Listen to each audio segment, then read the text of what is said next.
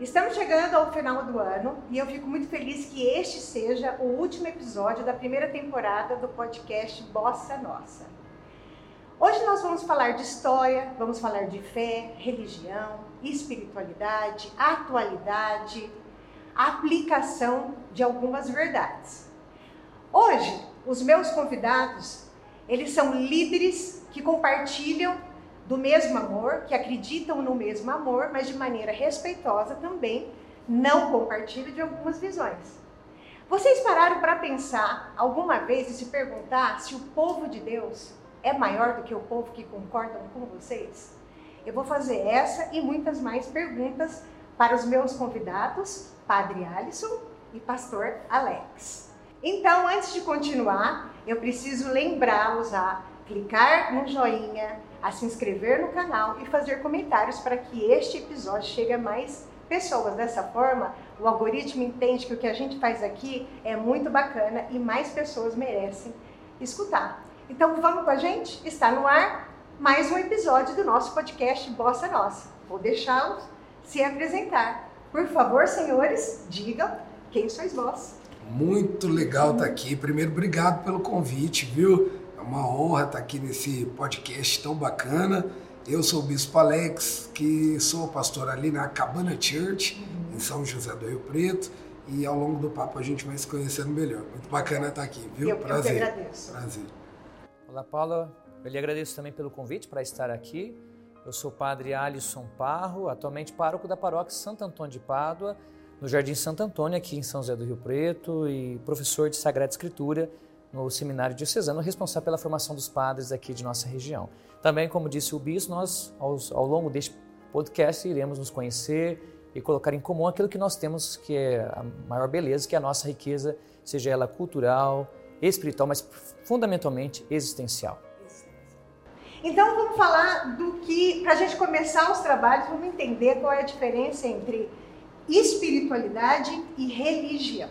Por favor, fiquem à vontade da maneira como vocês eu, na minha opinião, eu acredito que uma coisa não tenha nada a ver com a outra. No seguinte sentido, eu acho que a religião ela, ela vem para dividir os homens, né? Ao passo que a espiritualidade vem para nos unir, né? Por um propósito maior. Então, toda vez que a gente pega a palavra religião, que vem de uma raiz de religar, né? Você está tentando se religar a alguma coisa e aí, infelizmente, a gente vê guerras no mundo que ocorrem por conta de religião.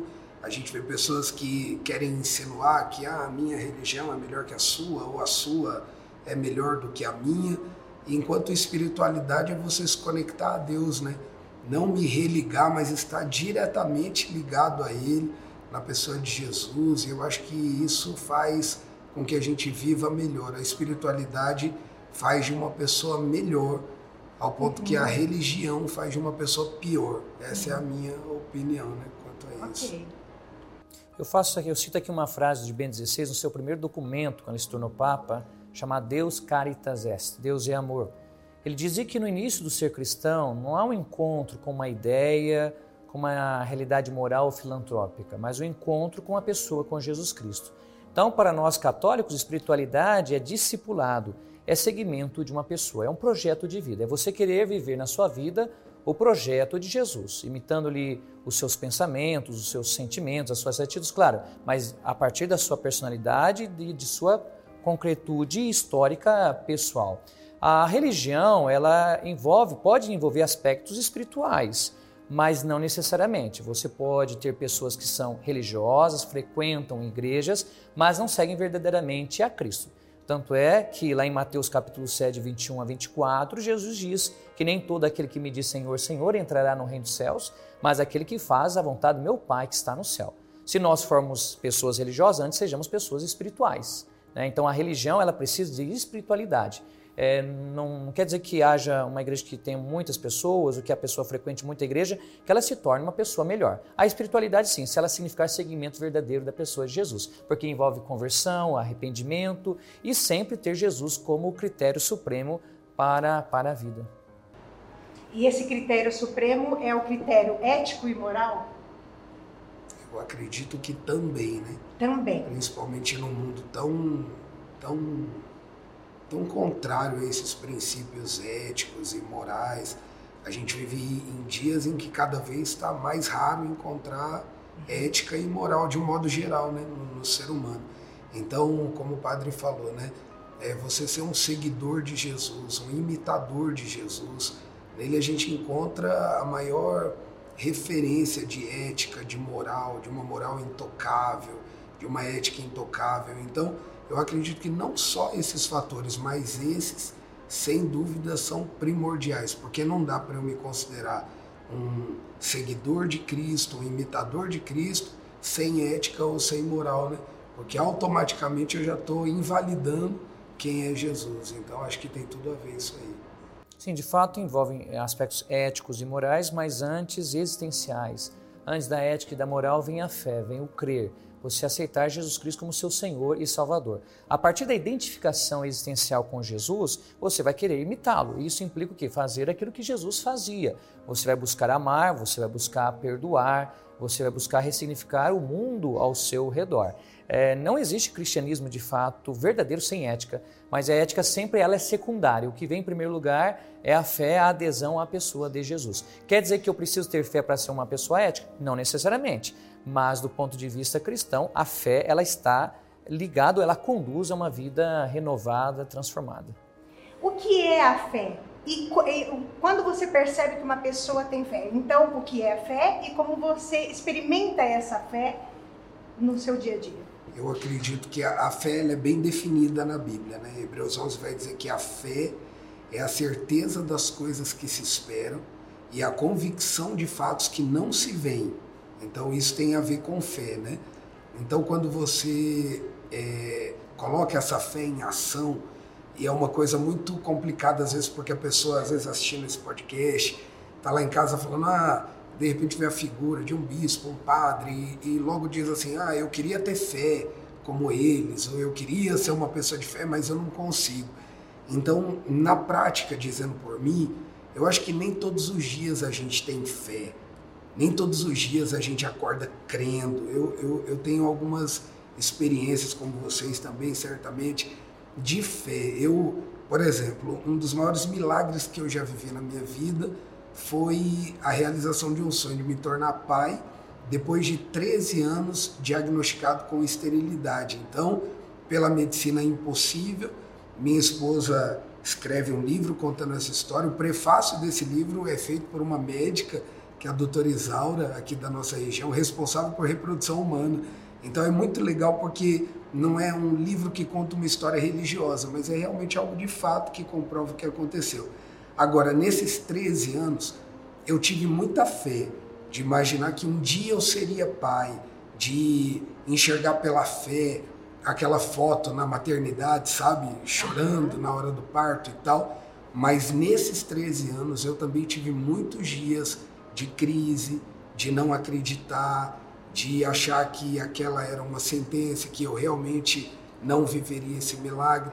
Então eu acho que fé é essa certeza, mas sem nos colocar num lugar de super-herói, sem nos colocar num lugar, ah, eu tenho muita fé, eu sou um homem cheio de fé. Eu tenho fé, eu acredito no poder da fé, mas em muitos momentos na minha vida me falta fé. Por isso que um homem um dia vai até Jesus e pede para Jesus curar o filho dele. E quando Jesus fala assim, tudo é possível ao que crê, Jesus ali pessoalmente diz isso para ele. Ele olha para Jesus e fala assim: me ajuda na minha falta de fé. E eu acho isso lindo porque é a nossa humanidade, né? Então, eu acho lindo ter fé, tenho fé, mas tenho muitos momentos onde eu não tenho fé também e peço para Deus me ajudar na minha falta de fé. Eu acho que é mais ou menos isso aí. Uhum. Concordo com o bispo, a fé ela pode conviver com momentos de dúvida, porque nós, seres humanos, somos limitados e não temos a compreensão da totalidade do real e nem temos capacidade plena para lidar com todos os nossos problemas. Evidentemente, às vezes você está diante de uma situação que parece que você tem capacidade para lidar com ela, mas você não consegue. Então, a fé ela pode ser compreendida de vários sentidos. Existe uma fé que é uma fé que a gente fala é, da adesão a Jesus Cristo, do, seu, do reconhecimento como Ele Senhor e Salvador, mas antes desta fé existe uma fé existencial. O fato de nós estarmos aqui, participarmos deste programa, é sinal de fé, de confiança em uma realidade, porque ninguém faz algo se não crê que vai dar certo. Então, antes de uma fé, digamos, espiritual, existe uma fé humana, a convicção de que vale a pena lutar, que vale a pena construir a vida. E todos nós podemos viver situações em que você fala, mas será que vale a pena mesmo?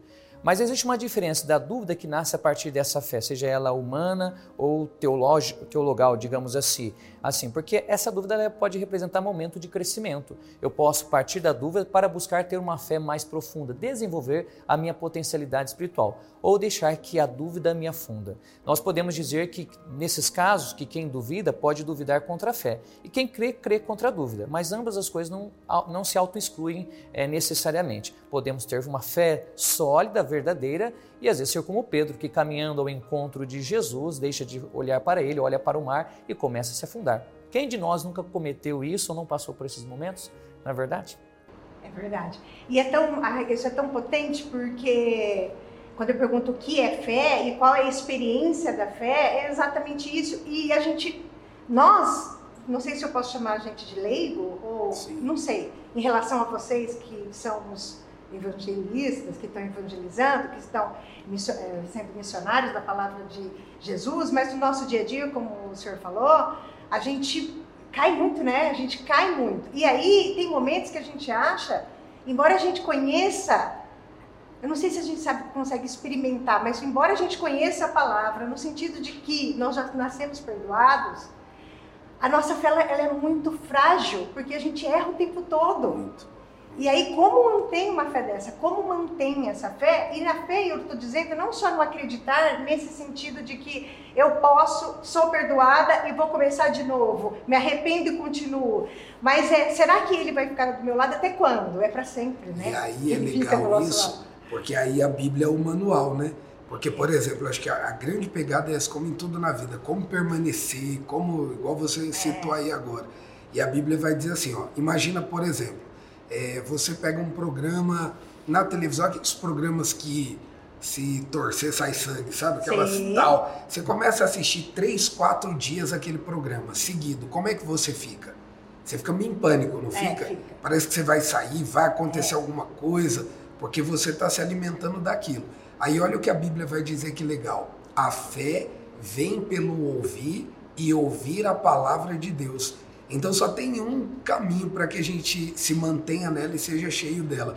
É você ir ouvindo a palavra de Deus, se alimentando. Então, nós estamos aqui num podcast online, a galera que está na internet aí. Hoje você pode entrar no YouTube, tem muita palavra de Deus. Você pode colocar, por exemplo, um Dave Leonardo, que é maravilhoso de ouvir, acho que todos nós aqui conhecemos, porque ao ouvir a palavra, você vai se enchendo de fé. Por isso que Deus fala, a fé só tem um caminho, não tem outro para você buscar essa fé. A fé vai vir pelo ouvir e ouvir a palavra. Então, é aquele dia que eu tô mal, ah, não tô acreditando, tô desistindo, não sou merecedor, não sou merecedor, ou igual o padre falou, tô na dúvida, tal. Aí eu ouço uma palavra e aquela palavra me enche de fé. Então, acho que o segredo é a gente saber onde busca. Porque se você buscar na palavra, você vai se encher de fé e aí a gente continua, né?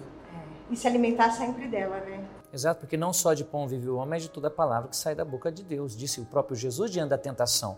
As dúvidas, as dificuldades podem ser tentações diárias. E Jesus combate a tentação exatamente por meio do seu conhecimento da palavra, pois ele era um homem da palavra que buscava escutar o Pai.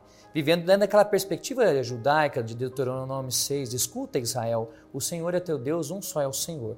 Então, escutar a palavra é exatamente é, é você se alimentar espiritualmente. Assim como nós temos necessidade de alimento para o nosso corpo, teríamos também necessidade de alimentos diários para a nossa interioridade. O problema é que nós vivemos uma cultura que valoriza muito só o material, o visível, o palpável. E as coisas essenciais que são visíveis apenas aos olhos, como diz o pequeno príncipe, nós deixamos em segunda, segunda parte. Nós nos alimentamos da palavra por meio da leitura da Bíblia, por meio de alguém que nos prega, e nos alimentamos da palavra se nós estivermos com nossos ouvidos abertos, porque às vezes não apenas nós ouvimos a palavra, mas nós não a escutamos, porque nós estamos como que surdos, cegos à ação de Deus. Então é, é necessário também haver uma abertura do nosso coração e colocar realmente Deus como prioridade na vida, não como algo secundário ou apenas falar de Deus. Deus deve ser uma realidade primordial. Pelo menos é para mim, acredito que para todos nós aqui. Conta pra gente como que foi o encontro, como foi o encontro de vocês com Jesus, quando, como, como está sendo essa trajetória, se quais são as dificuldades que vocês já tiveram, se em algum momento vocês pensaram em desistir dessa hum. caminhada.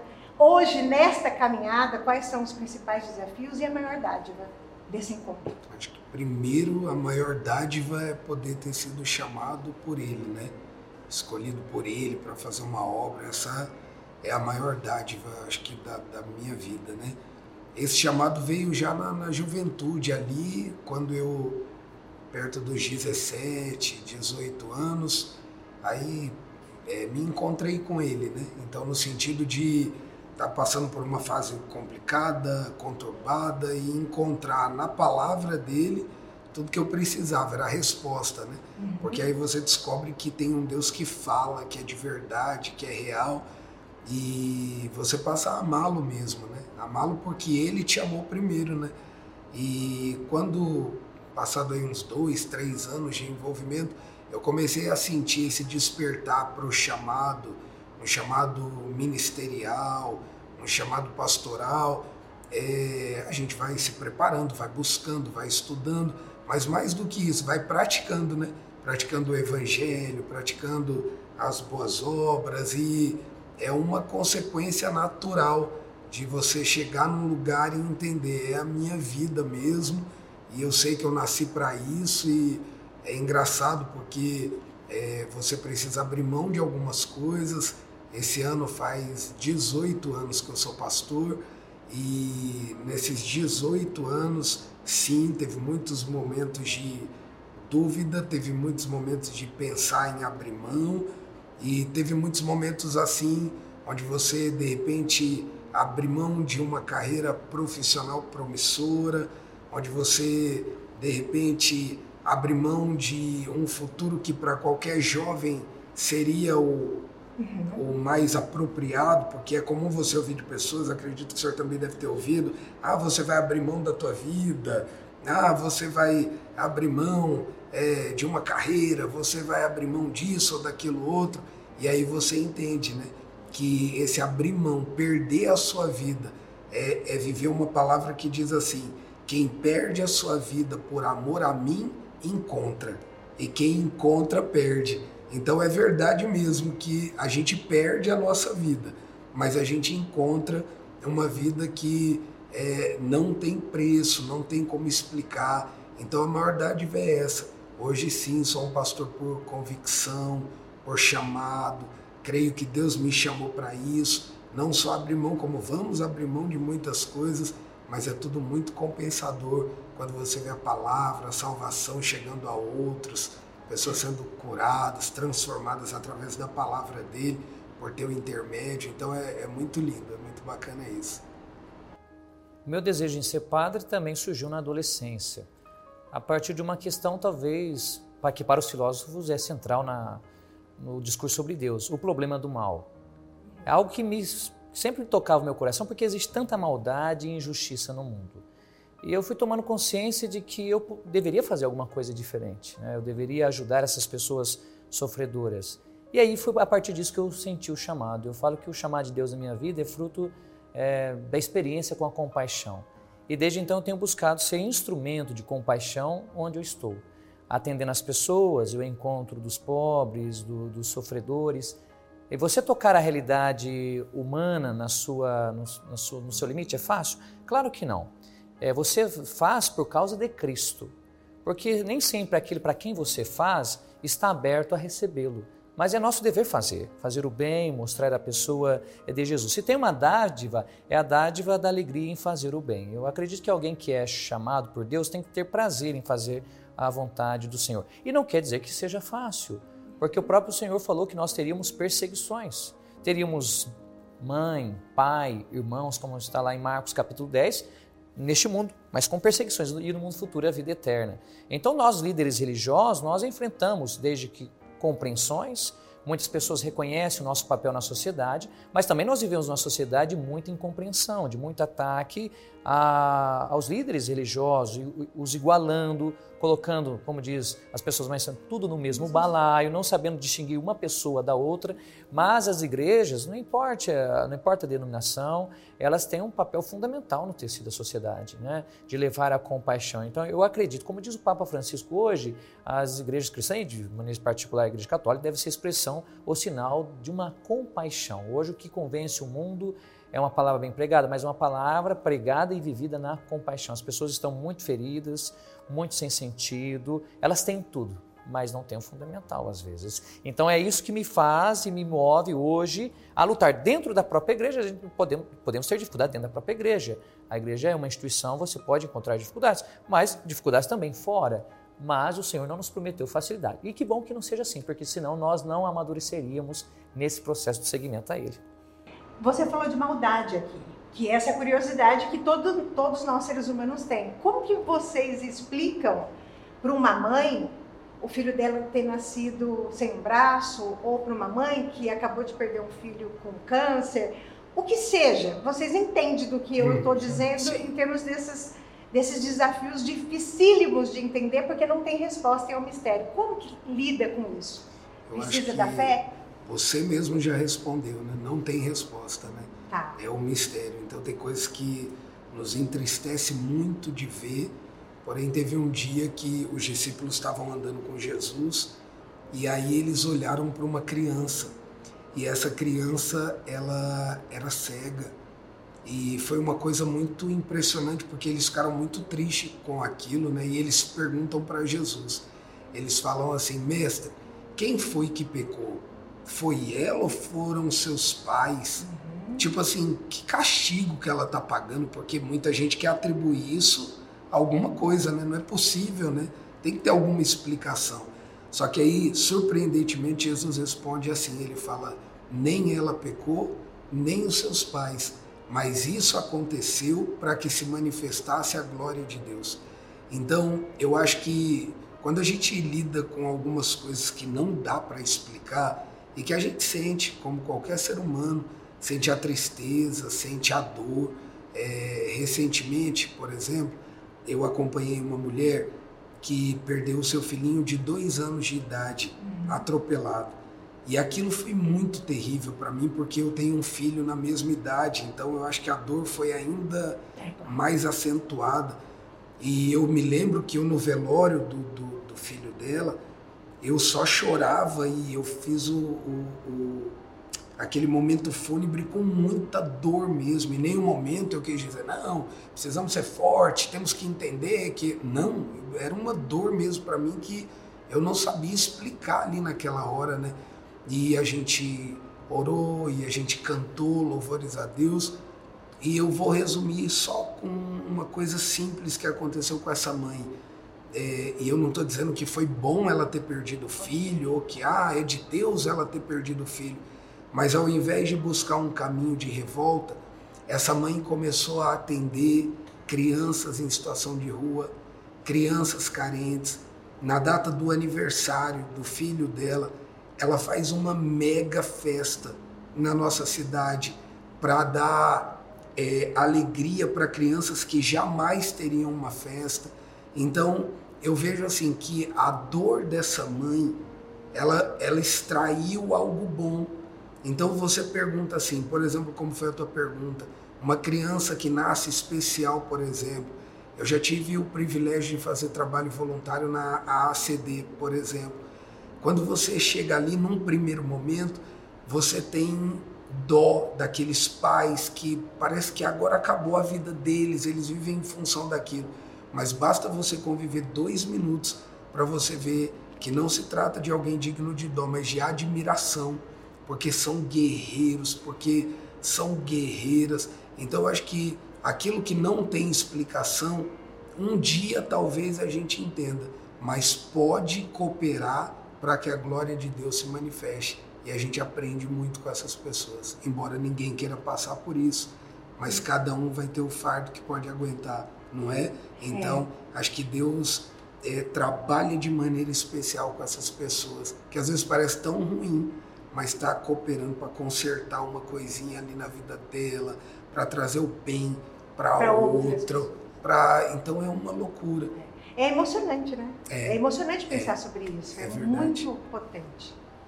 Há doutrinas religiosas que tentam explicar o sofrimento. Mas sejamos sinceros, por mais que explique um sofrimento, nenhuma explicação pode trazer de volta um ente querido perdido.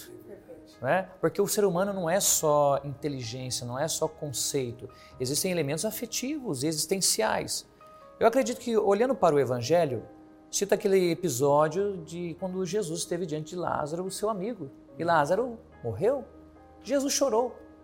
Então, um discurso religioso que desconsidera a compaixão e a presença, ele não é verdadeiro. Quando nós olhamos para o livro de Jó, o livro de Jó que tra trata o sofrimento e até um questionamento à teologia dominante da época, Jó, por exemplo, é um homem justo e que sofre grandes perdas. E os três amigos dele tentam dar explicações teológicas por que ele está sofrendo. Não, Jó, você pecou, você fez algo errado. Nenhum deles teve capacidade de ter compaixão. Acredito então que a melhor maneira da religião ou cristã lidar com o sofrimento humano é exercitando a compaixão. E a compaixão que é chorando junto, como, como o bispo chorou, é estando ali amparando e aí ajudar a pessoa a passar por um processo de luto e de ressignificação. Para nós cristãos, todas essas respostas serão dadas no dia do julgamento final, quando Deus será tudo em todos. Mas enquanto isso não chega e nós não temos todas as explicações possíveis do ponto de vista da fé, a melhor explicação seria nós estarmos ao lado da pessoa e consolá-la. Não dizer, ah, isso foi vontade de Deus, sabe? Que é muito, cru, que é muito cruel. Esse tipo de explicação que infantiliza, não é, bispo? Que é rir com os que riem e chorar com os que choram. Exato, está junto. É. Posso fazer um adendo? Pode. É isso que infantiliza a mensagem de Deus. Eu queria que vocês falassem um pouquinho mais, porque eu concordo, estou indo para outro caminho, mas eu concordo plenamente que a gente vem é, experimentando alguns afastamentos, ou por outros motivos também que a gente vai chegar lá, mas esse é um dos motivos que eu acho. Eu acho que a mensagem de Deus, em alguns momentos, está ficando muito infantil. A gente, é, qualquer resposta tá bom. Vamos dar qualquer resposta, tudo baseado na Bíblia ou baseado. Como que resolve isso? Por que, que isso está acontecendo? Sem o sentimento, né? Que aí não, não vale de nada, né? Porque na verdade, assim, olha o que a Bíblia fala: que seja para o justo ou para o injusto. Tanto tem preparado coisas boas e coisas ruins. Então ninguém está imune ah, eu ando com Jesus, então nada de ruim vai acontecer comigo. Isso é uma mentira. Né? Qualquer um pode viver um dia mal. A gente está aqui hoje, graças a Deus, todo mundo bem, num lugar tão bonito, tão bacana. E a gente faz votos que amanhã a gente esteja num lugar melhor ainda, né? Se Deus quiser. Mas isso não nos impede de amanhã viver um dia mal, uhum. não é verdade? Claro. Então eu acho que essa infantilização, ela vem num aspecto, assim, no meu ver, de um triunfalismo. Quando a pessoa pega a Bíblia e quer colocar uma vida cristã como algo triunfal, sempre haverá vitória. E muitos, infelizmente, acabam até mercadejando a fé, né? Uhum. Então, olha, se você der isso, Deus vai fazer aquilo. E eu acho que aí é o resultado de tantas pessoas afastadas e frustradas, porque é mentira. Então eu estou andando com Jesus não pelo carro novo que ele pode me dar, pela casa que ele pode me dar, porque tudo isso é consequência de um trabalho, da graça de Deus, e realmente ele pode abençoar. Mas eu estou andando com Jesus por algo muito maior, eu estou andando com ele pela vida eterna, porque no dia mal ele pode me ajudar, ele é comigo, ele é do meu lado. Então eu acho um pouco infantil quando alguém chega e fala, não, mas você vai vencer. Ou então, tipo, ó, oh, você está chorando porque perdeu alguém. Não, mas Deus quis assim. Eu acho isso terrível, porque eu acho que isso é uma falta de compaixão e de entender a Bíblia. A Bíblia é, ela é maravilhosa e ela também nos mostra, olha o que Jesus fala, no mundo tereis aflições, mas tem de bom ânimo, porque eu já venci o mundo. Então Jesus está dizendo assim, ó, você vai ter aflição e no dia da tua aflição, se você estiver andando comigo, eu vou te ajudar a ter ânimo, porque mesmo aí é a nossa diferença, né? Porque mesmo nessa aflição, você não vai cair numa depressão, você não vai ficar prostrado, mas sem o triunfalismo. Sem falar, não, você não vai ter aflição, porque isso é antibíblico e é mentira, né? Então acho que a infantilidade, no meu ver, seria mais ou menos isso, né, Com certeza. Eu acredito o seguinte: hoje ninguém mais fala de cruz. nós tiramos a cruz, inclusive das igrejas católicas ou de outras igrejas de tradição luterana. Porque nós vivemos num mundo em que só quer glória, só quer vitória. Mas você vai ser vencedor. Vencedor de quê? Jesus, do ponto de vista humano, historicamente falando, ele é um falido. Ele é um derrotado. Essa foi a dificuldade dos discípulos de Maús, que não compreenderam, mas ele, ele foi um profeta poderoso em palavras e agora ele está aí morto três dias. E aí eles tiveram que compreender que a partir do limite da cruz do sofrimento, Deus está fazendo a grande obra da ressurreição do seu filho e ressignificando tudo isso ressignificando a nossa dor, o nosso sofrimento. Então nós somos devemos ser vencedores sim, no amor. E não quer dizer que você seja um seguidor de Cristo que você vai ser um milionário.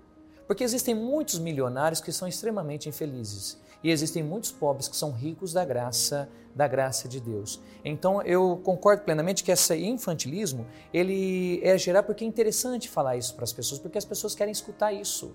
Mas isso é um discurso mentiroso de alta ajuda. Alta ajuda é tipo, sabe, droga.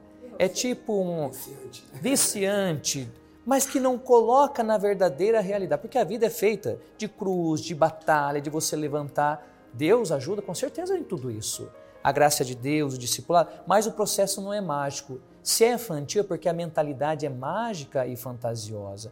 Dá muito mais trabalho você ensinar isso para as pessoas a serem verdadeiramente livres ou falar que ó, eu tenho aqui uma pílula espiritual que vai resolver os seus problemas. Ela pode tomar aquela pílula espiritual, vai ser placebo, pode resolver espiritualmente o problema dela, mas depois as doenças crônicas das escolhas existenciais dela voltam.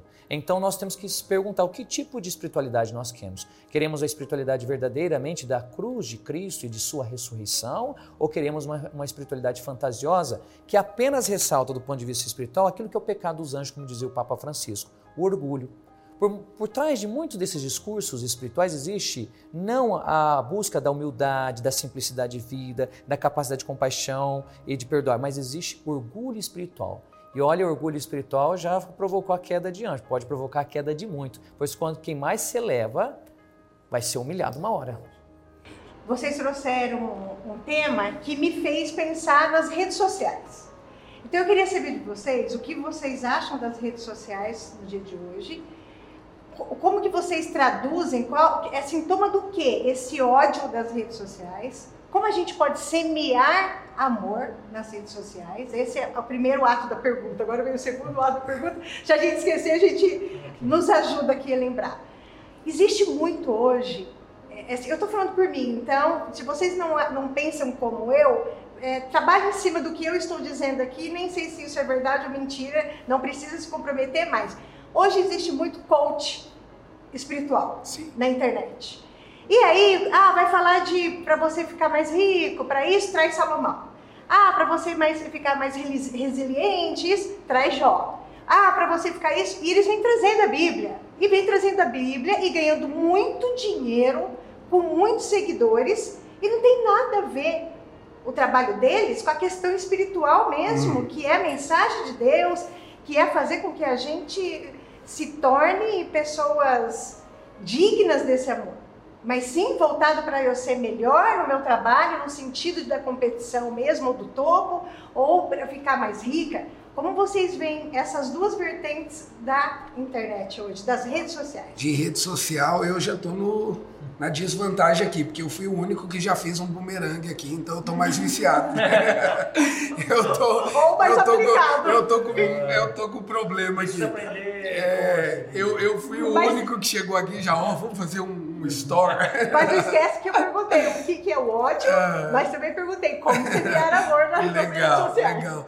Então acho que rede social hoje é, ela é muito necessária para todo tipo de negócio propriamente uhum. falando, é, para a vida das pessoas. Eu acho que é bacana, porque antigamente você tinha aquela coisa meio que é, seleta. Então, um exemplo, você só via férias de uma celebridade na, na, revista tal. Hoje não, cada um tem sua própria página, pode colocar uma foto legal e tal, mostrar um pouco do seu dia a dia. Essa é uma parte boa. Porém, eu acho que a gente vive na geração do, do fake news, né? Então, muitas fotos não são verdades. Uhum. E eu acho que aí é o cuidado com a comparação. Porque, por exemplo, você está feliz da vida, chegando no final de ano, último podcast do ano, a gente já pensa logo em viajar, né? Eu tô com vontade. Eu acho que todo mundo, um pouquinho, né? De dar uma viajada. Aí você tá lá, sei lá, você vai pra. Não vou falar aqui nenhum destino para não. Mas você vai pra farofada lá. Eu Tá, tô. É legal, tô todo animado que eu vou. Já fiz o frango, botei na Tupperware, já tô levando e tô animado. Você tá feliz. Até ver alguém que você segue, sei lá, lá em Cancún. Ou lá no, no Jequitimar. Aí, você, aí parece que a tua viagem perdeu a graça. Então você estava tão feliz com ela, e aí porque você vê. é, tem um, fato que me marcou muito. Nem sei se pode contar a história aqui. Com que ser- certeza. mas um fato me marcou muito. A gente estava. eu acho que uma das primeiras vezes que a gente saiu de casa depois do neném, tava aquela fase de resguardo e tal. E aí a gente foi é, comer um lanche depois da igreja e tal. Paramos comer um lanche. E era um lugar bem simplesão mesmo, assim, aqueles lanchão podrão, top, que todo mundo uma hora ama, né? Gostoso. É, uma hora todo mundo gosta. E aí a gente comeu e eu queria tirar uma foto para registrar que eu, tipo assim, eu tô saindo de novo, é o momento de novo tal. Só que tava muito feio onde eu tava. Muito feio. Tinha uns engradados de coisa. Era bem um lugarzão Ah, podrão. Aí eu falei, ah, mas vamos fazer uma foto. Não vamos deixar passar. Aí pedi para o garçom, falei, você tira bem de pertinho, por favor? E ele tirou uma foto minha, da minha esposa e tal, comendo lanche. E eu botei, tipo assim, um monte de efeito. Um monte, um monte de efeito. Mudei cor, mudei tudo, mudei tal, tudo. Aí mudei todos os efeitos e postei. Na hora que eu postei, uma pessoa falou assim: Isso sim é que é vida. Quem dera eu ter dinheiro de ir num lugar desse. olha que tipo, incrível. meu Deus, era, era um lugar pior que alguém podia É. ir. Então, assim, essa comparação é muito perigosa. Tem um amigo meu que veio pra cá, ele é pastor lá em Florianópolis. Quando ele chegou, peguei ele no aeroporto, a gente foi almoçar. Aí ele olhou pra mim, eu vi que ele tava me olhando meio estranho assim. Aí ele falou assim: Eu tinha falado pra minha esposa que você tá muito bonito. Eu ia perguntar se é botox, o que, que você tá fazendo, mas agora que eu te vi, eu vi que é aplicativo. Que você não tá. Agora que eu tô te vendo, porque é automático. Eu vou postar um filtro. eu já passo o filtro aqui. Então, esse é o cuidado que a gente tem que ter, para não se comparar com algo que não é uma verdade. Você acha que o ódio nas redes sociais vem daí? acho que um pouco de insatisfação, né? Por exemplo, essa pessoa que me atacou ali, ah, queria eu ter dinheiro para ir num lugar desse. Ele está deixando de viver as coisas simples da vida, porque através de uma rede social ele está pensando que o que o outro tem é melhor do que o que ele tem. E não é verdade, né? Cada um vive a sua porção e você pode estar alegre tanto em Cancún, que eu gostaria muito de estar alegre em Cancún nesse final de ano, ia ser muito legal. Mas você também pode estar alegre na farofada lá e tá tudo bem e tá curtindo do mesmo jeito. Preciso te perguntar. Sim. Você acha que se essa foto fosse uma foto completamente real, e ao invés de gerar nela, vamos chamar isso de ódio, Tá. porque tem mais outros tipos de ódio Ok. na rede social. Geraria o amor que a gente está falando agora? Acho Será? Ou não? não. Não é bem assim. Acho que não. Eu, eu pelo menos eu penso, porque é, quando você, ó, vamos postar uma foto aqui nós três, igual eu já postei, que isso vai gerar amor. Eu acho que tem que gerar a tua verdade. A minha verdade está aqui. Eu coloquei. Por que, que eu fiquei mais bonito? Porque feio já chega pessoalmente. Então, na rede social, eu quero pelo algum menos melhorar um pouco. é. Não é? Então, eu acho que se você entrar nessa, ó, vou postar isso. É, o Thiago Brunet conta uma coisa interessante. Ele fala o seguinte, que ele fez uma viagem com a família dele para Disney. E aí ele chegou na Disney e postou a foto. Eu também postaria, chegando na Disney. E aí foi uma chuva de comentário. é, é, ladrão, roubando e pegando dinheiro para gastar na Disney, parararara. E ele falou, acho que eu não vou mais postar esse tipo de foto. Foi fazer um trabalho na África com crianças carentes. E ele postou uma foto com crianças carentes e começaram a dizer que horror, tanta criança no Brasil passando fome e você aí na África quer mostrar. Então assim, se a gente fosse preocupar com o que eu vou provocar, você vai deixar de ser verdadeiro. Viva a tua verdade, né? Tá certo. E os coaches? Esses que eu falei, que eles não são. Tem muitos que são legal, né, padre? Eu acho que, por exemplo, o senhor atende muitas pessoas que querem prosperar, que são profissionais. É, é, liberais. É, eu entrei aqui para gravar esse podcast, conhecer um pouco da estrutura uhum. daqui maravilhosa. Então, eu acho que assim, quando mistura, como você falou, eu não acho uma coisa legal. Agora, se é uma ferramenta para você aprender a ser melhor, aprender a ser um profissional bacana, eu vejo mal. O que, que o senhor acha? Eu acho bacana. Sobre os coachings, eu acredito misturar realmente a, a dimensão teológica com uma dimensão como é apresentada por você, ela é perigosa. Porque não quer dizer que você vai fazer todas as coisas certas que vai dar certo. Sim, Esse diz, fórmula, não né? existe fórmula mágica. Existe fórmula, uma receita para ser feliz? Uma receita para ser bonito? Talvez, né? Se nascer com a genética, você cuidar do seu corpo tudo mais, tiver acesso a alguns meios. Então, talvez falta um pouco no discurso dos coachings mostrar você pode fazer tudo isso e ser um fracassado. Porque a vida humana nem sempre, é, a vida não é matemática. Não é 2 mais 2 é igual a 4. Talvez 2 mais 2 vai ser 5. Na matemática não é possível, mas na vida às vezes vai ser possível. Talvez você seja uma pessoa que vai batalhar, vai ser o melhor aluno da sala, mas talvez você não vai galgar o posto que talvez uma pessoa inferior a você vai conseguir, porque existem muitos fatores. Agora, se isso ajuda as pessoas de fato a despertar para sair, saírem do comodismo, né? porque hoje nós temos muitas pessoas acomodadas.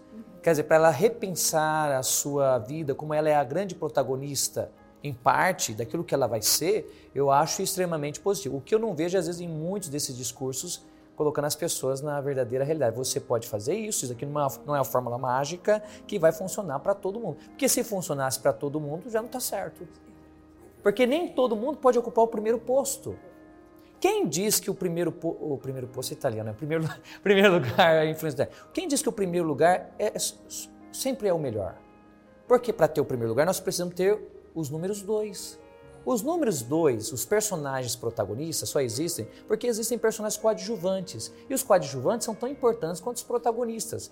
Mas hoje ninguém quer ser o coadjuvante. O coadjuvante é diferente de um, personagem é, é, que é é apenas do ambiente, que figura, né? ele não tem um papel nenhum ali só para construir o ambiente, do ponto de vista da teoria literária. Não, nós não devemos ser figurantes, mas coadjuvantes todos nós podemos ser. Eu fico imaginando, por exemplo, André. André e Pedro. André que vai lá no Evangelho de João e fala, nós encontramos o Messias. André é o exemplo do número dois que está ali e Pedro se encontra. Ou aquela mulher que preparou a última sede de Jesus, às vezes nós nem sabemos o nome dela, e aqui nós estamos, nós podemos dizer que nós somos protagonistas, mas quantas pessoas estão trabalhando conosco? Será que também não é importante ter números dois? Então, às vezes, esse discurso, sempre que eu tenho que ser o primeiro, ser o melhor, ser o único. Peraí, quando eu olho para o. Doença, pessoa, né? Não é, não, é, dá doença a pessoa. Eternamente, quer dizer, eu sempre tenho que ser o melhor, eu sempre tenho que estar no, no primeiro lugar. Eu olho para o céu e eu vejo as estrelas. As estrelas, cada um tem a sua luz, umas mais intensas, outras menos intensas. No entanto, todas elas brilham. O importante é você ter a sua luz própria. Às vezes a tua luz não vai ser tão forte como a luz do outro. No entanto, é aquilo que você pode fazer, aquilo que você pode dar. Por que eu quero ter a luz do outro? Tem uma fábula de Esopo sobre o sapo e o boi. E o sapo, olhando para o boi, quis ser como o boi. Ele foi, foi estufando até se explodiu. Moral da história, seja você segundo a tua condição, a tua personalidade. Não quer dizer que você não vá crescer. Então, às vezes eu vejo exatamente como isso. A dimensão da, da inveja, né? O sapo chegando no coach e o coach falando para ele, você vai ser um, um boi. boi. Você nunca vai ser um boi. Você nunca vai ser um boi. Você pode ser um sapo bom. Ah, padre, você está justificando... Não, nós não estamos falando aqui de classe social exclusiva, não. Querendo dizer do ponto de vista existencial para você se autoavaliar e colocar o pé e a cabeça no chão, né? O senhor trouxe a mulher aqui, numa das passagens da Bíblia agora. Qual é o papel social que vocês veem da mulher na construção teológica de Jesus Cristo? Eu acho imprescindível. A mulher, tanto é que quando Jesus ressuscita, a primeira pessoa a saber disso é uma mulher. Então, digamos que ela foi a primeira pregadora do evangelho, porque ela que sai contando para todo mundo. Então, eu acho que no mundo de mulheres tão empoderadas, eu estou diante de uma mulher empoderada visivelmente, eu acho que o papel da mulher é, no Evangelho ele é crucial, ele é extremamente importante. Então eu vejo mulheres que se tornaram discípulas de Jesus é, num nível máximo de importância. Eu vejo mulheres que a Bíblia nos mostra que salvaram toda uma geração.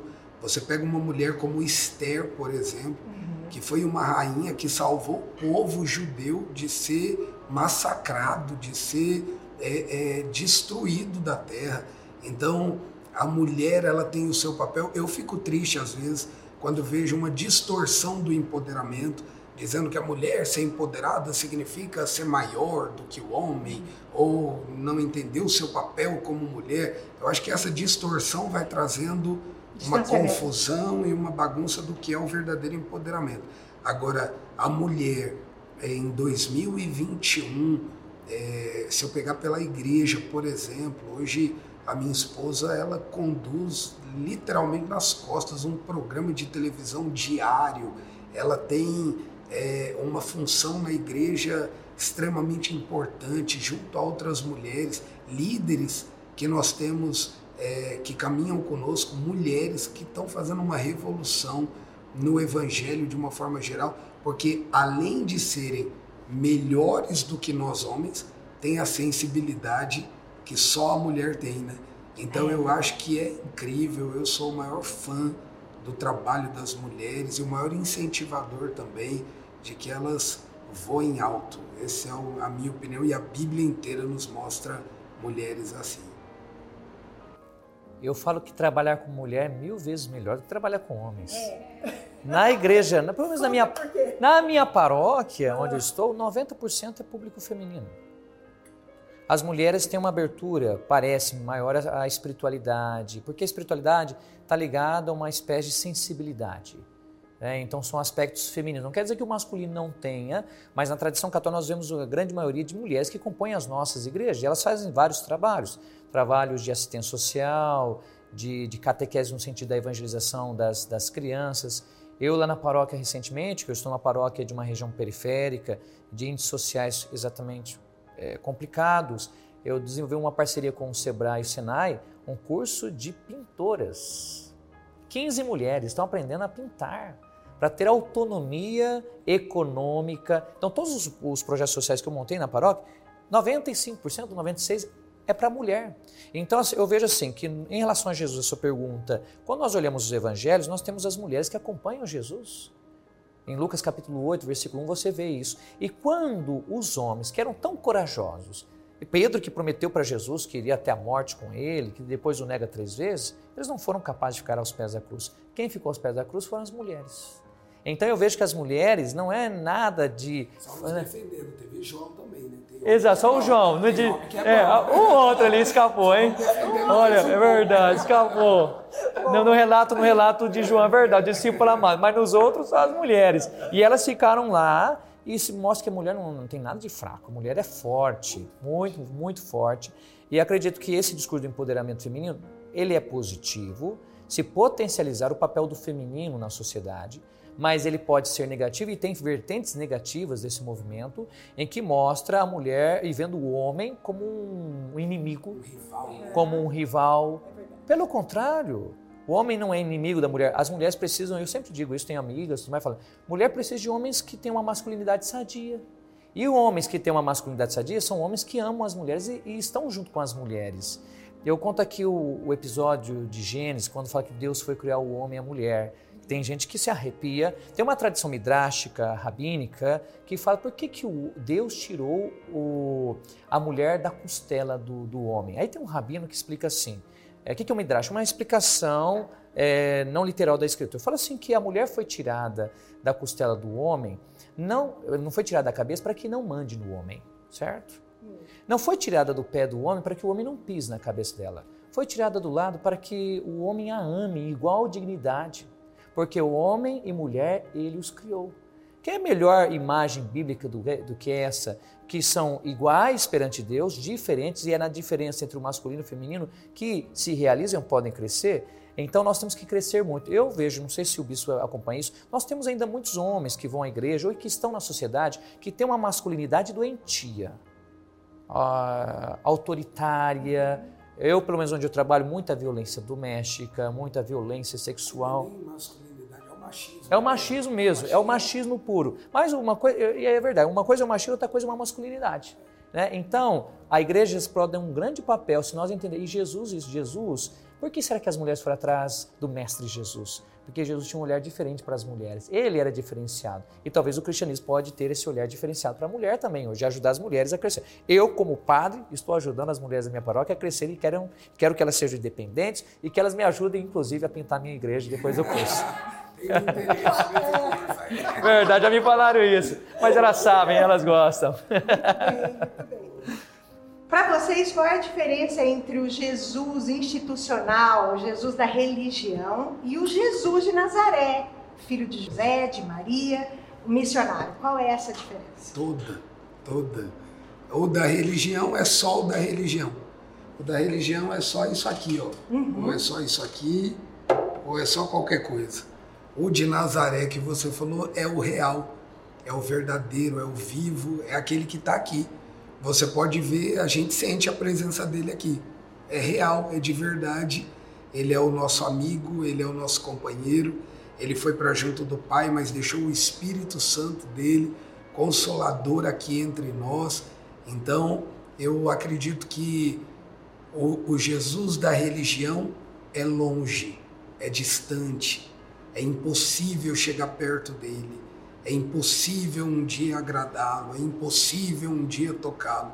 O Jesus de verdade é real e, mesmo a gente sendo tão imperfeito, escolheu a gente para morar dentro da gente. Então ele está aqui, diferente de qualquer outra coisa, ou qualquer outra, outra uhum. explicação teológica, religiosa.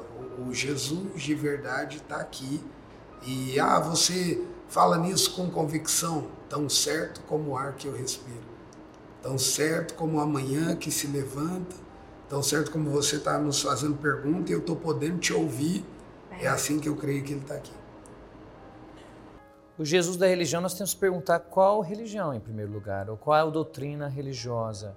Porque o cristianismo, não existe cristianismo, existe cristianismos do ponto de vista religioso. Assim como o judaísmo na época de Jesus, havia judaísmos. Então, haverá sim denominações religiosas que vão apresentar um Jesus do Evangelho, né? um Jesus que vai caminhar com o povo, como o bispo disse, vai ajudar as pessoas a ressignificar. O problema não está, eu falo assim, o problema não está na religião em si mesma, o problema às vezes está no uso que se faz dela. Ela pode ser usada para o bem, para edificar as pessoas e ser ali o local em que as pessoas, por meio de uma vida comunitária, vão fazer a experiência do Jesus vivo e verdadeiro, uma experiência comunitária, ou ela pode ser usada para o mal. É que a gente entra no elemento humano da, do pecado, do mau uso das coisas. Eu posso usar uma rede social para fazer o bem, para evangelizar. Ou posso usar uma rede social para é, criticar, para inventar é, falsas é, verdades. Agora, quando a gente fala de religião, nós estamos falando de um corpo humano, de uma sociedade humana, de uma comunidade humana. E dentro de uma comunidade sempre tem pessoas boas e pessoas más. Né? É, o mau caráter não existe, existe em todo lugar. Pode existir nas empresas, nas sociedades políticas, pode haver no ambiente de trabalho, não é? Então eu vejo assim, qual que é a melhor coisa sadia para uma denominação cristã que queira pregar Jesus? é o contato com Jesus dos evangelhos. Então, o conhecimento do Evangelho pelos fiéis, pelas pessoas que participam na igreja, ajudaria a combater certos discursos ideológicos que não têm nada a ver com Jesus. Acho que a pessoa que está vendo o nosso podcast deveria se perguntar: será que esse Jesus que eu creio é o Jesus vivo e verdadeiro do Evangelho ou a imagem que eu construí de Jesus? Lembremos que lá em Gênesis que diz que Deus fez o homem sua, à sua imagem e semelhança, e assim os fez, homem e mulher. Às vezes também acontece a mesma coisa em relação a Jesus, mas é o contrário. Nós queremos fazer um Jesus segundo a nossa imagem e semelhança, segundo a nossa medida. E aí nós pegamos Jesus, a mensagem de Jesus, e colocamos dentro de um quadrado, deformamos a imagem de Jesus para aquilo que nos agrada. Eu, eu fico assim, espantado, não sei se o bispo também. Quando eu pego alguns discursos dele, já falo assim: Jesus de Nazaré jamais teria falado isso. Existe muita gente falando em nome de Jesus. Coisas que ele não falou. Não falou, não faria. Mas será que essas pessoas falam com Jesus? A religião ela pode ser um negócio, assim como qualquer coisa na vida. Então, a melhor, o melhor antídoto, talvez seja para a Igreja Católica ou outras denominações, é fazer com que as pessoas voltem ao Jesus do Evangelho. Mas não somente voltar ao sentido de decorar passagens bíblicas, de saber o número da Bíblia, não. Voltar ao Jesus do Evangelho é voltar à prática de Jesus. Uma religião, se ela quer ser verdadeiramente cristã, uma denominação religiosa, ela tem que demonstrar que o Evangelho gera o quê? Que eu voltei aqui, a compaixão, gera mudança de vida, que a pessoa é, é melhor. Sabe qual que é a crítica hoje das pessoas em relação a muitos cristãos? O Concílio Vaticano II, que foi uma reunião que aconteceu da igreja entre 62 e 65, diz que hoje existe muito ateísmo, muita rebeldia contra o cristianismo pelos próprios que se dizem cristãos. Porque nós temos muitos que se dizem cristãos, mas são preconceituosos, intolerantes, desonestos, ou seja, não vivem aquilo. Não deu testemunho. Tem uma frase do Mahatma Gandhi que ele fala: Eu admiro o Cristo, não os cristãos. Olha, isso aqui é, é muito é triste para nós, não é? Deveria nos admirar por ser mas muitas vezes nós não conseguimos. Então, o antídoto que é? É voltar a um evangelho, é voltar a uma leitura bíblica alicerçada na vida. A pessoa tem que olhar para a vida e falar assim: mas será que esse discurso aqui produz vida? Será que essa pessoa é, está, é, é melhor? Eu sempre digo: você está vindo aqui à igreja não para cumprir preceito dominical. Às vezes o pessoal faz cara feia para o padre, para o bispo também. Mas a gente tem que pregar a palavra. Você está vindo aqui para ser uma pessoa melhor. Se você não está, se não, você não está aberta a se identificar com Jesus e ser uma pessoa melhor, você está no lugar errado. Ah, Padre, você está sendo radical? Não. Isso aqui é Evangelho de Cristo. O Evangelho de Cristo compromete com transformação de vida. É preferível ter um, um, pessoal mais aberto e alicerçado na palavra do que ter muita gente falando o nome de Cristo, mas fazendo um Cristo segundo a sua imagem e semelhança. Eu acho que se o Senhor hoje voltasse ao mundo, ele voltaria a pegar chicote e daria em muitos de nós. Talvez até em mim. Não me excluo, não, hein? Também. Na verdade. Por que, que a sociedade judaica daquela época ficou tão constrangida, tão desconfortável com aquele Jesus que chegou? Porque eu acho que a ideia deles era de uma vinda como ele virá mesmo entre as nuvens e cavalgando no seu cavalo para vencer e para buscar a sua igreja. Então, não julgando nada disso, mas só pelo que eu entendo, eu acho que foi um pouco frustrante saber que o Messias era o que eles tinham na época como um profeta qualquer, né? Então, quando você vai em Israel hoje, uma das grandes tristezas assim de estar em Israel é que você não encontra nada de Jesus.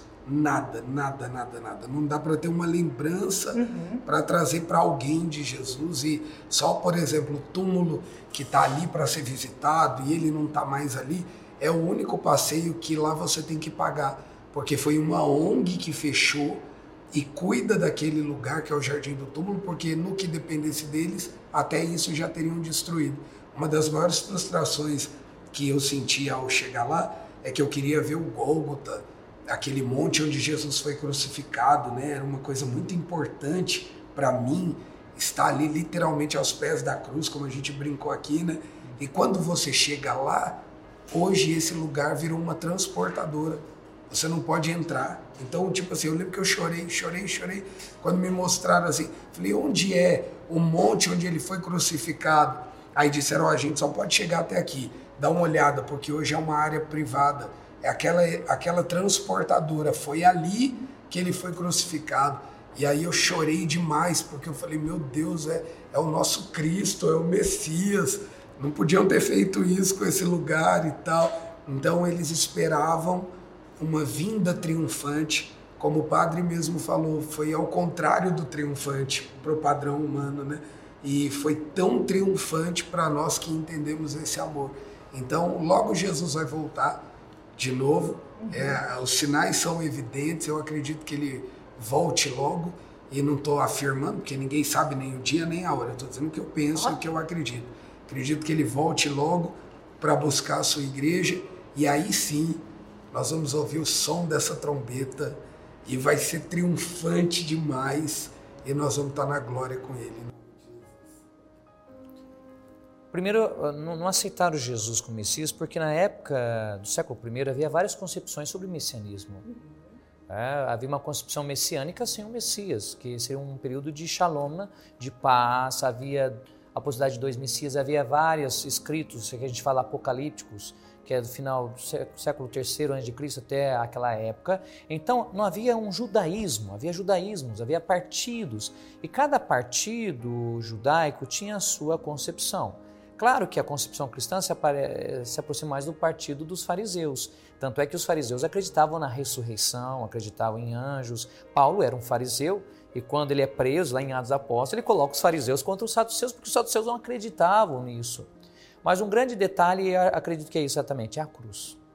Porque naquela época, quem era crucificado era considerado um maldito, porque havia uma interpretação do livro do Deuteronômio. Como pode alguém falido, maldito, ser o nosso Messias? Vamos imaginar, vamos nos colocar concretamente. A gente acreditaria em alguém que foi condenado pelo nosso sistema jurídico alguém que foi condenado à morte, falar, esse que foi condenado à morte aqui pelo sistema jurídico, esse é o teu Messias, será que nós teríamos a mesma capacidade? Falaria, não, ele foi, onde já se viu acreditar em alguém que foi condenado, mas porque Jesus é um condenado.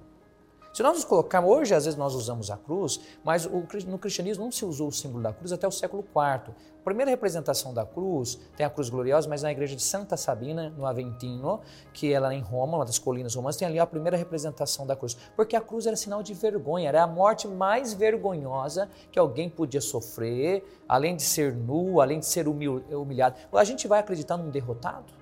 A nossa mentalidade humana é acreditar num vencedor do ponto de vista humano, mas é que a lógica ao contrário. Então, como nós estamos distanciados historicamente, às vezes nós não nos colocamos na situação, às vezes pensamos, mas como? Mas acredito, o Paulo, o apóstolo Paulo, ele faz essa pergunta na carta aos Romanos, mas como que nós, que temos a aliança, temos a circuncisão, nós não acreditamos. E Paulo interpreta isso como um sinal do mistério de Deus, que a negação ou a não aceitação plena de Jesus como Messias por grande parte do povo judeu, porque foi aceito por parte, porque Pedro era judeu, Paulo era judeu, isso é fruto do mistério de Deus para que o evangelho fosse levado a todas as nações. Paulo tenta dar essa explicação, mas continua em si o mesmo mistério. Hoje, quando eu morei em Roma, é, eu estudei na Pontifícia Universidade Gregoriana, tocada pelos jesuítas. Lá tem vários diálogos entre o judaísmo e o cristianismo. Acredito que esse diálogo tem que continuar e nós temos que levar a sério, compreender um pouco a visão deles. Nos ajudam muito a compreender. Mas mesmo o judaísmo hoje, quem foi a Israel sabe, tem os judeus ortodoxos. Não tem como você dialogar com o judaísmo ortodoxo, mas tem judaísmo reformado. Então existe um pouco de diálogo. Acredito que o diálogo entre o judaísmo e o cristianismo é fundamental para a gente também desenvolver uma imagem positiva do, do judaísmo e de compreender o porquê. Agora, é, nós temos que o evangelho a muitas nações ainda, os gentios, né? nós somos gentios, nós não somos é, judeus de nascimento, mas esse projeto se está dando. Acredito que é isso. Se a gente pensar um pouquinho historicamente, será que nós hoje, se fosse hoje alguém condenado pelo sistema de justiça. Se tivesse a pena de morte no Brasil, alguém que foi condenado à pena de morte, e alguém depois de cinco dias falasse que depois de três dias ele ressuscitou, que ele é o teu Messias, aquele que era esperado, será que nós acreditaríamos? Perfeito. Essa é a próxima pergunta.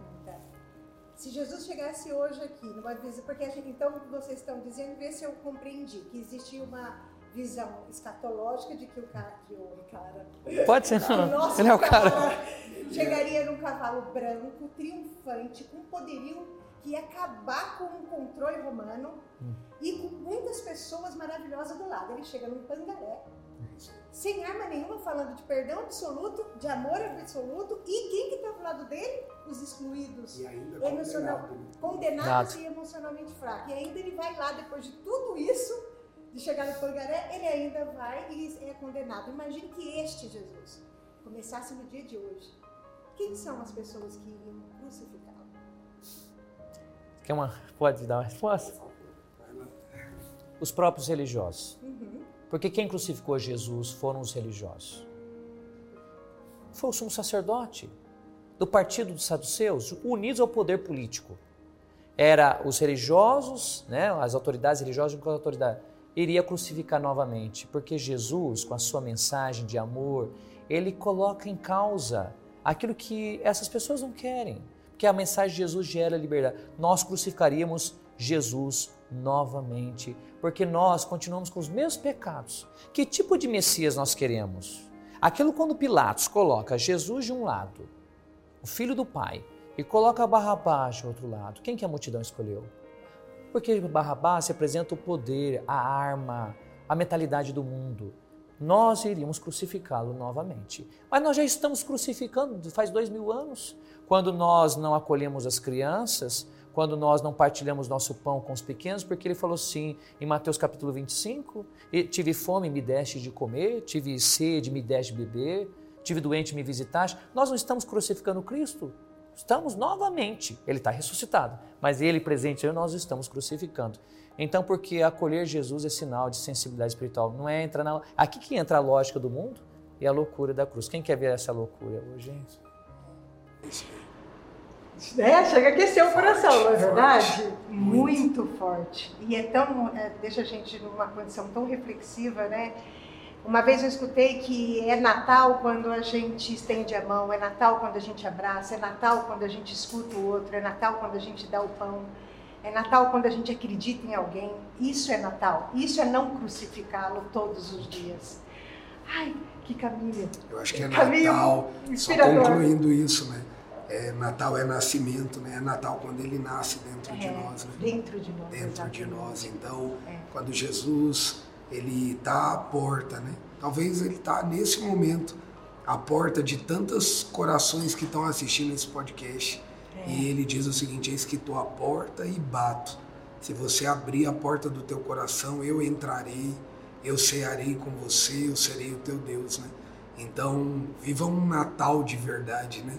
Deixando Jesus nascer aí dentro do teu coração, recebendo Ele como teu único, suficiente Salvador, porque isso é Natal. Se Ele nasce dentro de nós, a consequência vai ser praticar todos esses outros é. natais que você apontou aí. É ah, eu acho ele tão bonito. É e é nessa hora que eu vejo uma, a diferença entre uma pessoa religiosa e uma pessoa espiritualizada, com esses dons de Jesus, de Deus. Porque não é possível que uma pessoa que é preconceituosa ou racista esteja vivenciando a, ele, né? a espiritualidade Não tem a ver com ele, né? É verdade. A culpa é uma das, um dos fatores que leva a gente à depressão ou qualquer outra sensação que vai nos diminuindo e vai fazendo a gente não se aceitando. Eu conheço muitas pessoas e todos os dias a gente escuta de pessoas que saem da igreja porque dentro delas se sentem culpadas e pecadoras o tempo todo. A minha pergunta é: por que, que isso acontece ainda no século 21? Por que, que isso acontece? Não é, a mensagem de Jesus não é exatamente o contrário disso? É porque a palavra ela vai nos confrontar, né? Em algum momento, então é, é o quanto a pessoa está disposta a tomar a sua cruz e seguir Jesus. Lembra que nós falamos sobre abrir mão, uhum. lembra que nós falamos sobre esse evangelho, o evangelho de, de se abdicar, de, de não, não compactuar com o mundo, vamos dizer assim, né? de não querer que Cristo seja a nossa semelhança, como o Padre bem colocou, mas nós sermos a semelhança dele. Então eu acho que mesmo em 2021, eu acho que a gente vai poder estar em 2050, 2100, até Jesus voltar isso sempre vai existir, porque sempre, em, em qualquer âmbito, tá? Estou falando em qualquer esfera, vão ter aqueles que não aceitam ser confrontados. E todo dia a palavra me confronta. A palavra me confronta a não ser como eu quero ser. Por isso fala né, que a gente nega a nós mesmos. Gálatas 2:20, não vivo mais eu, mas Cristo vive em mim. E vamos responder a tua pergunta com outra pergunta no mundo de hoje em dia, quem é que não quer mais viver e quer que outro viva nele? Eu quero viver, eu quero minhas vontades. É e aí a oração do Pai Nosso, né? Quem ora a oração do Pai Nosso com verdade?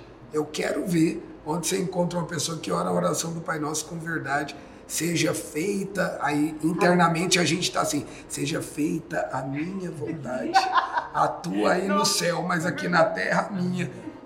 E, e na verdade o evangelho vai ser isso eu vou ter que chegar lá e falar: seja feita a tua vontade, assim na terra como no céu, e não a minha.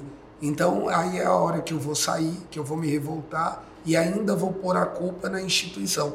Vou dizer, ah, porque o fulano não me aceita, porque o fulano. E não tem a ver com isso. Tem a ver só com eu conhecer um Cristo que me transforma de dentro para fora e que me faz alguém melhor, mas que nesse caminho, porque Ele é o caminho, né? Jesus é o caminho, a verdade e a vida, nesse caminho vai ter um monte de coisa minha que eu vou ter que escolher deixar para trás. Então, tá disposto a deixar para trás? Vamos nessa, vamos ser seguidor de Jesus. Não, não tô. OK, tudo bem também, mas não somos nós que estamos expulsando, dizendo aqui você não pode. Somos todos nós que todo dia estamos dizendo para Jesus: tá bom, Jesus, não é o que eu queria, mas eu vou fazer a tua vontade. Tá bom, vou matar minha carne, vou negar a mim mesmo e vou te seguir. Vou tomar minha cruz e vou te seguir. Se nós olharmos para o Evangelho, isso não é novidade. O Evangelho teve um jovem rico que não conseguiu seguir Jesus, porque ele amava mais a riqueza do que o próprio Cristo. E olha que ele era top. E a hora que ele sabia, sabia, fazia tudo, não conseguiu. Mas outro, houve outro momento também no Evangelho de João, quando Jesus começou a falar sobre cruz. E as pessoas começaram a abandonar, né? ou abandonaram, né? E Jesus se volta para Pedro: Vocês querem ir embora também? Aí Pedro falou: Senhor, a quem iremos nós? Só tu tens palavras de vida eterna. Existe um momento na espiritualidade cristã que é um passo. Passou o oba-oba, você é o passo do amor e da paixão. Tem muitas pessoas que estão na igreja estão apaixonadas por Cristo. A paixão é um pouco fruto da imaginação, ela é legal, ela te move, mas nós temos que passar da paixão para o amor a Cristo. E amar a Cristo é amá-lo em todos os momentos, na alegria, na tristeza, na saúde e na doença. Eu acredito que muitas pessoas saem da, da igreja com uma sensação de culpa. Eu vejo o seguinte: é, existe maneira de você pregar o evangelho, mas nós devemos pregá-lo oportuna e inoportunamente pregar a verdade do Evangelho. Quando nós temos uma pessoa fragilizada, nós iremos acolhê-la, nós iremos amá-la, porque ele, ele não tem condições de eh, receber alimento sólido, precisa de um leitinho, como diz Paulo, um leitinho. Eu vos dei leite. Só que não pode ficar só no leite. Tem gente que quer ficar criancinha na fé a vida inteira. E a vida cristã, ela vive de conversão diária. É esse cristianismo que é o cristianismo perigoso para o mundo. Não o cristianismo infantilizar, porque esse cristianismo amadurece. Nós só amadurecemos na vida quando somos capazes de fazer sacrifício, quando nós somos capazes de lidar com o não. A nossa geração só quer ser sim, só sim. Mas isso é o passo para a imaturidade. Haverá momentos que o evangelho, o bispo falou, vai dizer não. Esse caminho não está de acordo com a palavra. Nós iremos mudar a palavra? Não, é a pessoa que tem que mudar. O que acontece hoje é que as pessoas querem mudar a palavra de Cristo. É preferível que essas pessoas então vivam a sua vida, sejam sinceras. Fala, eu não estou ainda adequado a viver isso aí e entender que Jesus Cristo é um segmento. A igreja ela tem que acolher a todos? Sim, acolher a todos, como o Papa Francisco fala isso, mas na verdade do Evangelho. Por quê? Um amor sem verdade é sentimentalismo, não, não conclui, não, não educa ninguém. Né? Agora, uma verdade também sem amor é autoritária. O Bento XVI dizia isso. Então, a, verdade, a mensagem cristã tem que ser um, um amor verdadeiro e uma verdade amorosa. A maneira de apresentar o evangelho tem que ser de maneira amorosa, mas falando sincero. É como um pai. Um pai pode escolher para falar para o filho o agredindo, o espancando, ou falar: filho, vem cá, senta aqui. O que você fez não está certo. Você tem que entender isso. Então eu vejo que muita gente sai da igreja culpada, porque às vezes a maneira pode ser a maneira como foi apresentada não foi uma verdade de maneira amorosa ou um amor verdadeiro. Faltou isso. Mas nós sempre teremos, de fato, pessoas que vão deixar a igreja. Eu preciso fazer um testemunho agora. Vamos lá. Olha isso, obrigada.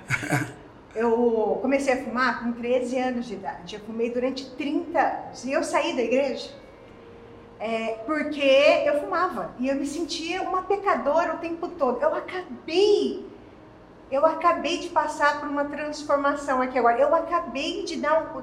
Virou uma chave de maturidade espiritual em mim agora.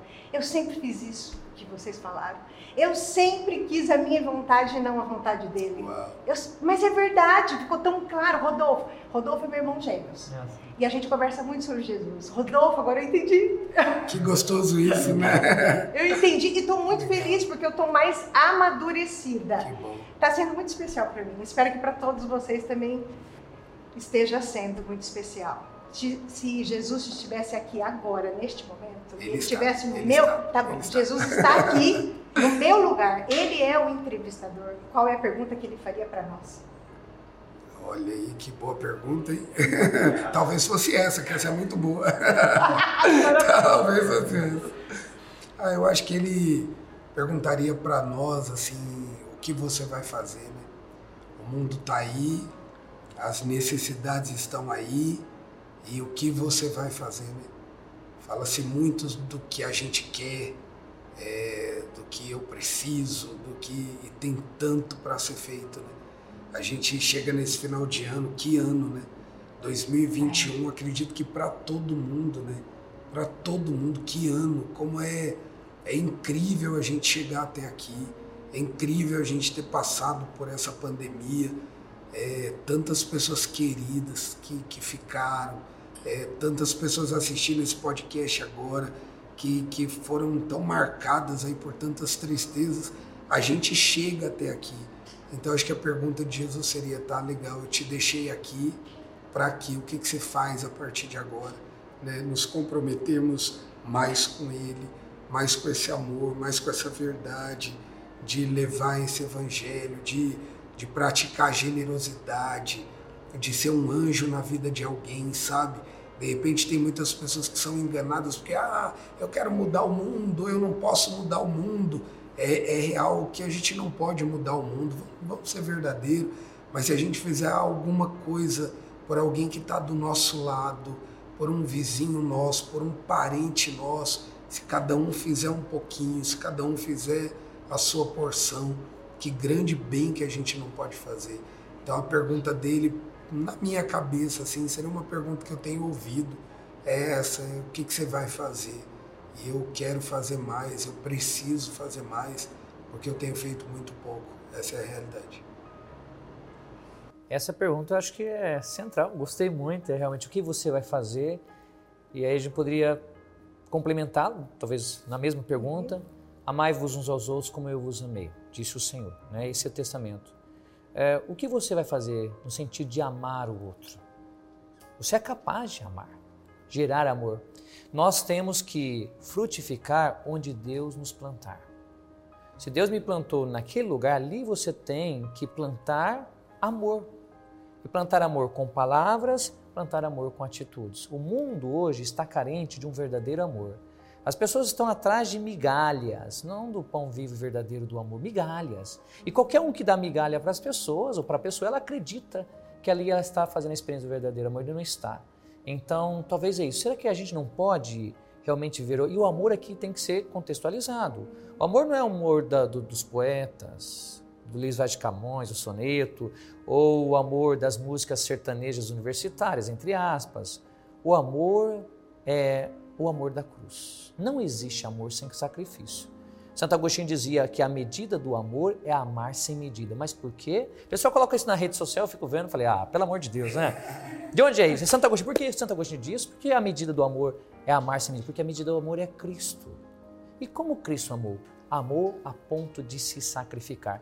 Pensa, nós não queremos, sabe por que as pessoas não amam e às vezes elas não conseguem isso? Porque elas não querem sacrificar.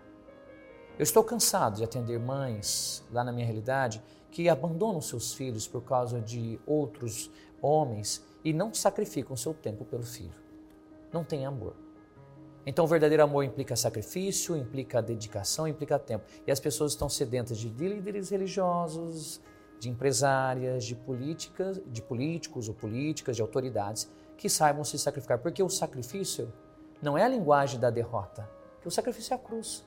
É quando nós, renunciando a nós mesmos, tomando a nossa cruz de cada dia seguindo o Senhor, é que nós podemos fazer a vida nascer. Mas talvez que eles perguntassem, quem quer viver isso hoje? Será que eu encontrarei alguém que queira viver isso? Será que o Filho do Homem encontrará fé quando ele voltar? Nossa, gente. Forte, né? Vixe. Vixe.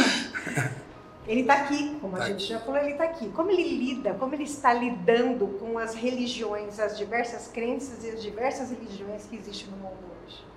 Eu acho que como ele sempre lidou, sendo aquele que é o caminho. Ele falou, olha, eu sou o caminho, a verdade e a vida, ninguém vem ao Pai a não ser por mim. Então eu acho que ele lida com esse amor porque ele não amou o evangélico ou o católico. Diz a Bíblia que ele amou o mundo de tal maneira que deu o seu filho para morrer por nós. Então, a gente olha com diferença. Ele não. Ele olha todos como filhos dele, como a humanidade que ele criou, esperando ansiosamente que todos o reconheçam como seu único e suficiente Salvador. Por isso é que a Bíblia nos traz uma promessa: que toda língua confessará e todo joelho se dobrará e vão dizer que Ele é o Senhor. Então, a gente olha com uma diferença, né? Ah, porque eu tenho essa religião, o padre tem essa, você tem essa, e como se nós aqui dentro não fôssemos todos iguais. Então, Jesus estando aqui, eu imagino ele voltando agora, é, pouco importa se você está de camisa branca, preta ou. Pensei que cor é essa aqui? Roxo, né? azul, azul, é. azul, pouco importa. Eu acho que ele está olhando para todos como a coisa mais preciosa que ele criou. Então você que está aí na tua casa vendo esse podcast, você é a coisa mais preciosa que ele criou. Ah, mas eu tenho tal religião e quem está te perguntando de religião? Você é criação de Deus. E se você entender que Jesus é o teu Senhor, o teu Salvador, você vai ter acesso ao Pai. E essa é a nossa missão e a expectativa é essa. Eu acredito que todos uhum. venham até Ele. O critério fundamental pode ser encontrado na própria Sagrada Escritura. Existe a parábola do, do bom samaritano em Lucas capítulo 10. Estava aquele homem caído ali. O sacerdote passa, ele tinha conhecimento de Deus e continua o seu caminho. O levita também, porque talvez para eles era mais importante lá cultuar a Deus. E aí o samaritano, que não era judeu, que era considerado um herege, ele parou, pegou, cuidou daquele homem, levou para a hospedaria. E aí Jesus conta essa parábola para falar quem que viveu o amor a Deus. Porque aquele que pergunta para Jesus é quem é meu próximo, a parábola por trás, no fundo, é a seguinte: de quem você se faz próximo? O critério fundamental que Cristo nos mostra no julgamento e quando ele vier vai ser isso: de quem você se fez próximo? Você foi samaritano? Você viveu o amor? Nós pregamos o Evangelho de Cristo para eh, vislumbrar e concretizar na história esse amor dele. E é a partir desse amor que você pode, de fato, viver. Tem muita gente sendo, entre aspas, né, cristãs e não tendo consciência, porque estão sendo samaritanas. Né? E o outro critério fundamental do julgamento é que está lá em Mateus 25. Quando foi lá no Mateus 25, ele me perguntou: ó, quantas vezes você foi ao culto? Não que nós não devamos ir, hein? Não vamos confundir uma coisa com outra, porque as pessoas às vezes pegam a palavra da Bíblia também para manipular. Não. Aos nossos, Aos nossos gostos. Exato, aos nossos gostos. Nós devemos ir sim para aprender, porque só, só em comunidade a gente aprende. Mas o critério foi fundamental foi o que? A vivência do amor. São João da Cruz, que é um místico católico do século de ouro espanhol, da literatura espanhola, dizia que o julgamento do, do último será é, o, o amor. Então nós seremos julgados pelo amor, mas nós já somos julgados pelo amor em cada atitude que nós nós fazemos. Então as pessoas, não importa se elas têm, você que está nos vendo, se você tem uma religião ou não, se você tiver, é, então viva bem, mas viva na capacidade de você ser diferente. Se você quiser vir conhecer a Cristo, seja numa tradição mais evangélica ou católica, estamos aqui para acolhê-lo. Mas tudo isso se você colocar em prática. Então a pergunta é: você com a sua religião, você está se aproximando de quem? Ou você com a sua religião, você está se distanciando? É a pergunta.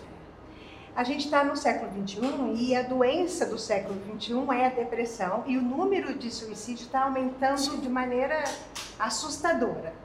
Qual é, na visão de vocês, qual é o motivo, qual é a causa diferente do que a ciência tenta explicar? Primeiro que é muito triste, né?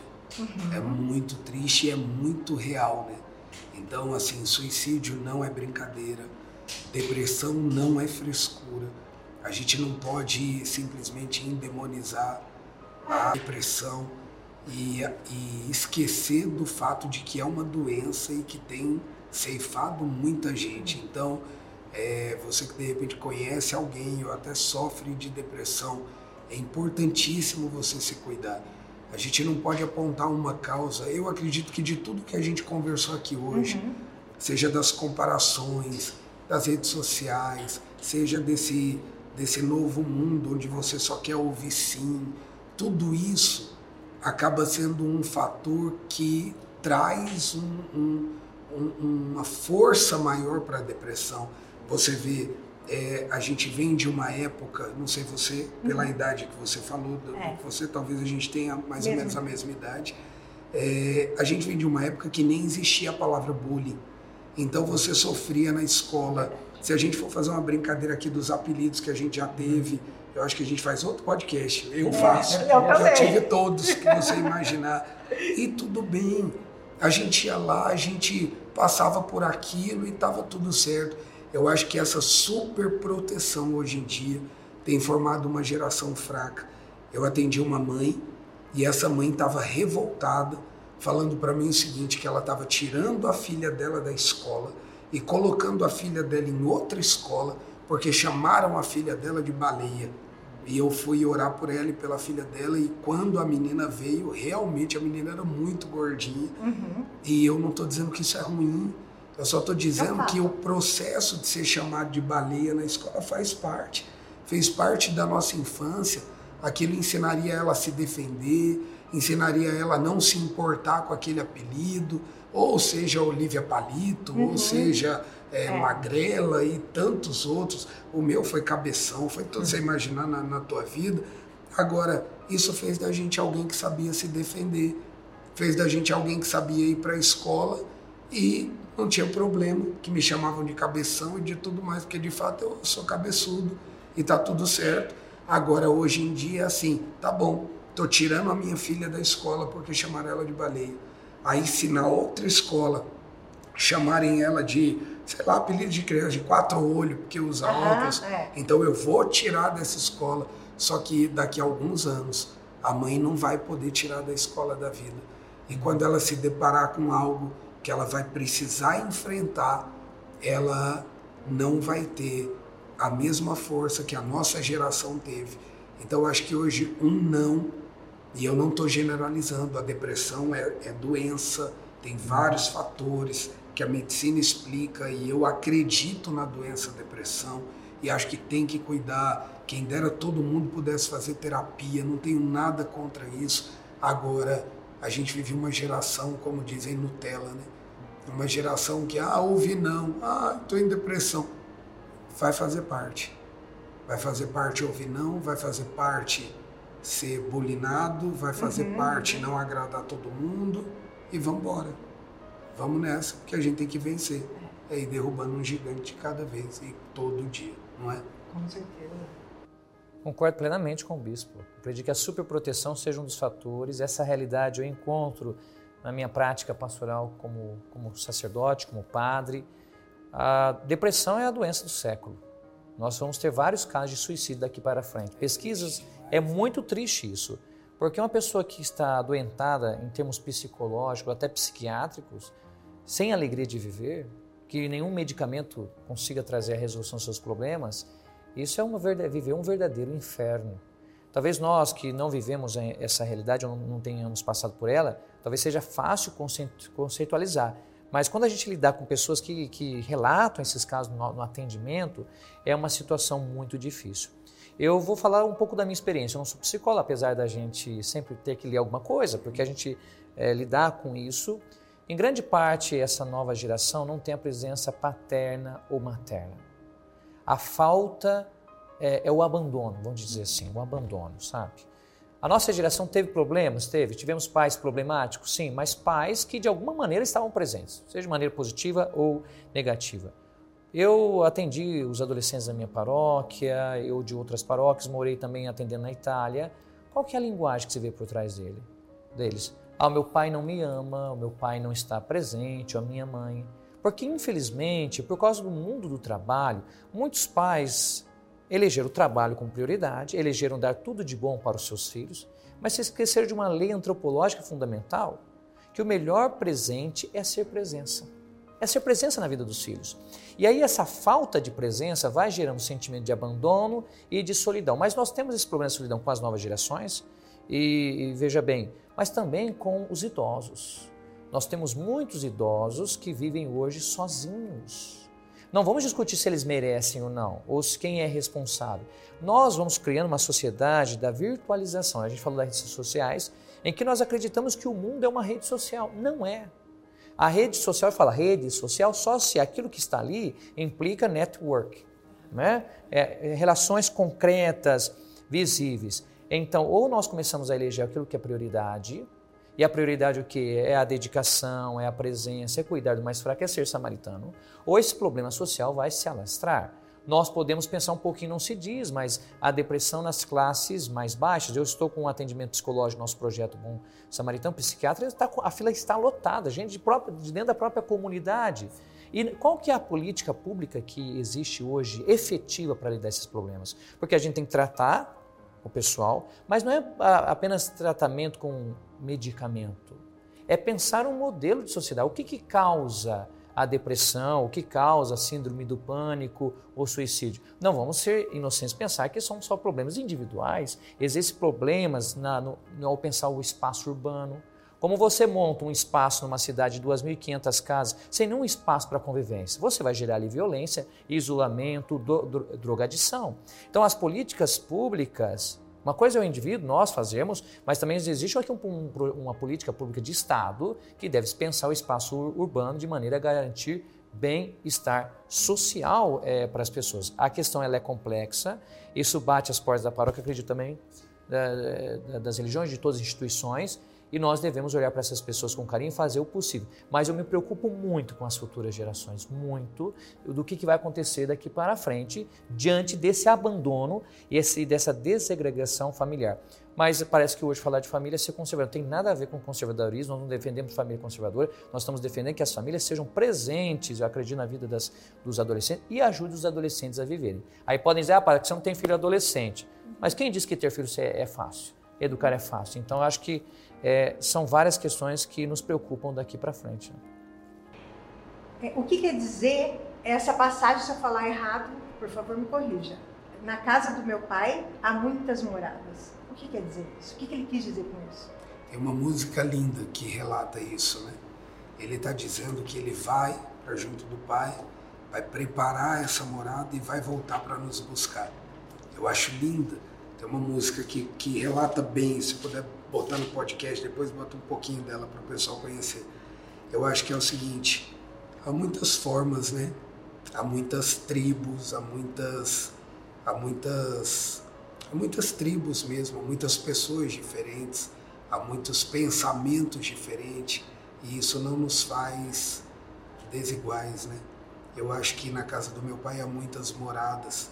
Eu vou, mas eu volto para buscar vocês eu vou preparar o caminho, vou deixar tudo pronto. Sabe quando você vai receber uma uhum. visita e você deixa tudo pronto para aquela visita? Agora é época de final de ano, deve ter um monte de gente assistindo podcast agora que vai receber sogro, sogra, cunhado, parente em casa e já está deixando tudo preparado. Jesus foi preparar nosso lugar.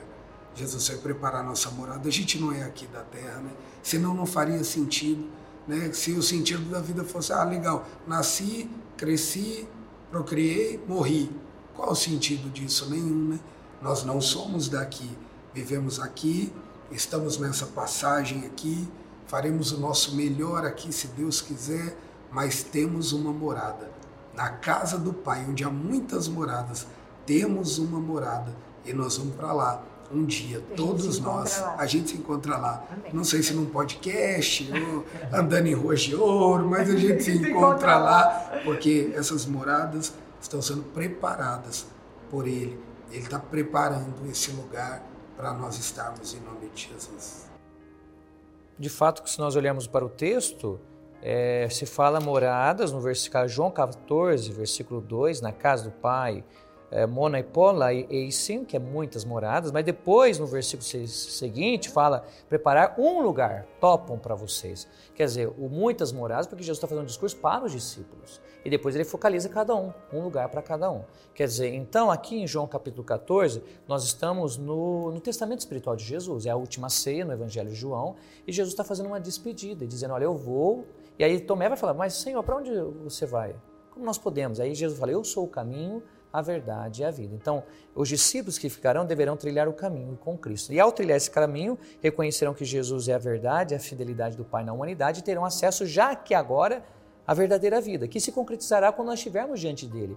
Então, a, a verdadeira vida, essa morada, assim, nós só vamos morar definitivamente com Deus se ele já morar conosco aqui agora. Quer dizer, a inabitação, quer dizer, nós só vamos habitar com Deus porque ele já, nós já o habitamos em nós porque nós o deixamos ser habitação de Deus, templo do Espírito Santo. Esse processo de edificação que está sendo analisado já é experimentado aqui agora. Não plenamente porque nós estamos caminhando, nós podemos pecar, nós podemos errar, mas o processo cristão tá, está totalmente é, delineado. E deixar que ele edifique, nós edificarmos a nossa casa sobre a rocha da palavra que é Cristo, mas deixar também ele edificar a, a nossa, a nossa casa. O processo é maravilhoso. Como diz a, a, igreja, a nossa pátria definitiva não é aqui, a nossa pátria definitiva é o céu. Nós estamos de caminhada. Nós estamos morando aqui momentaneamente.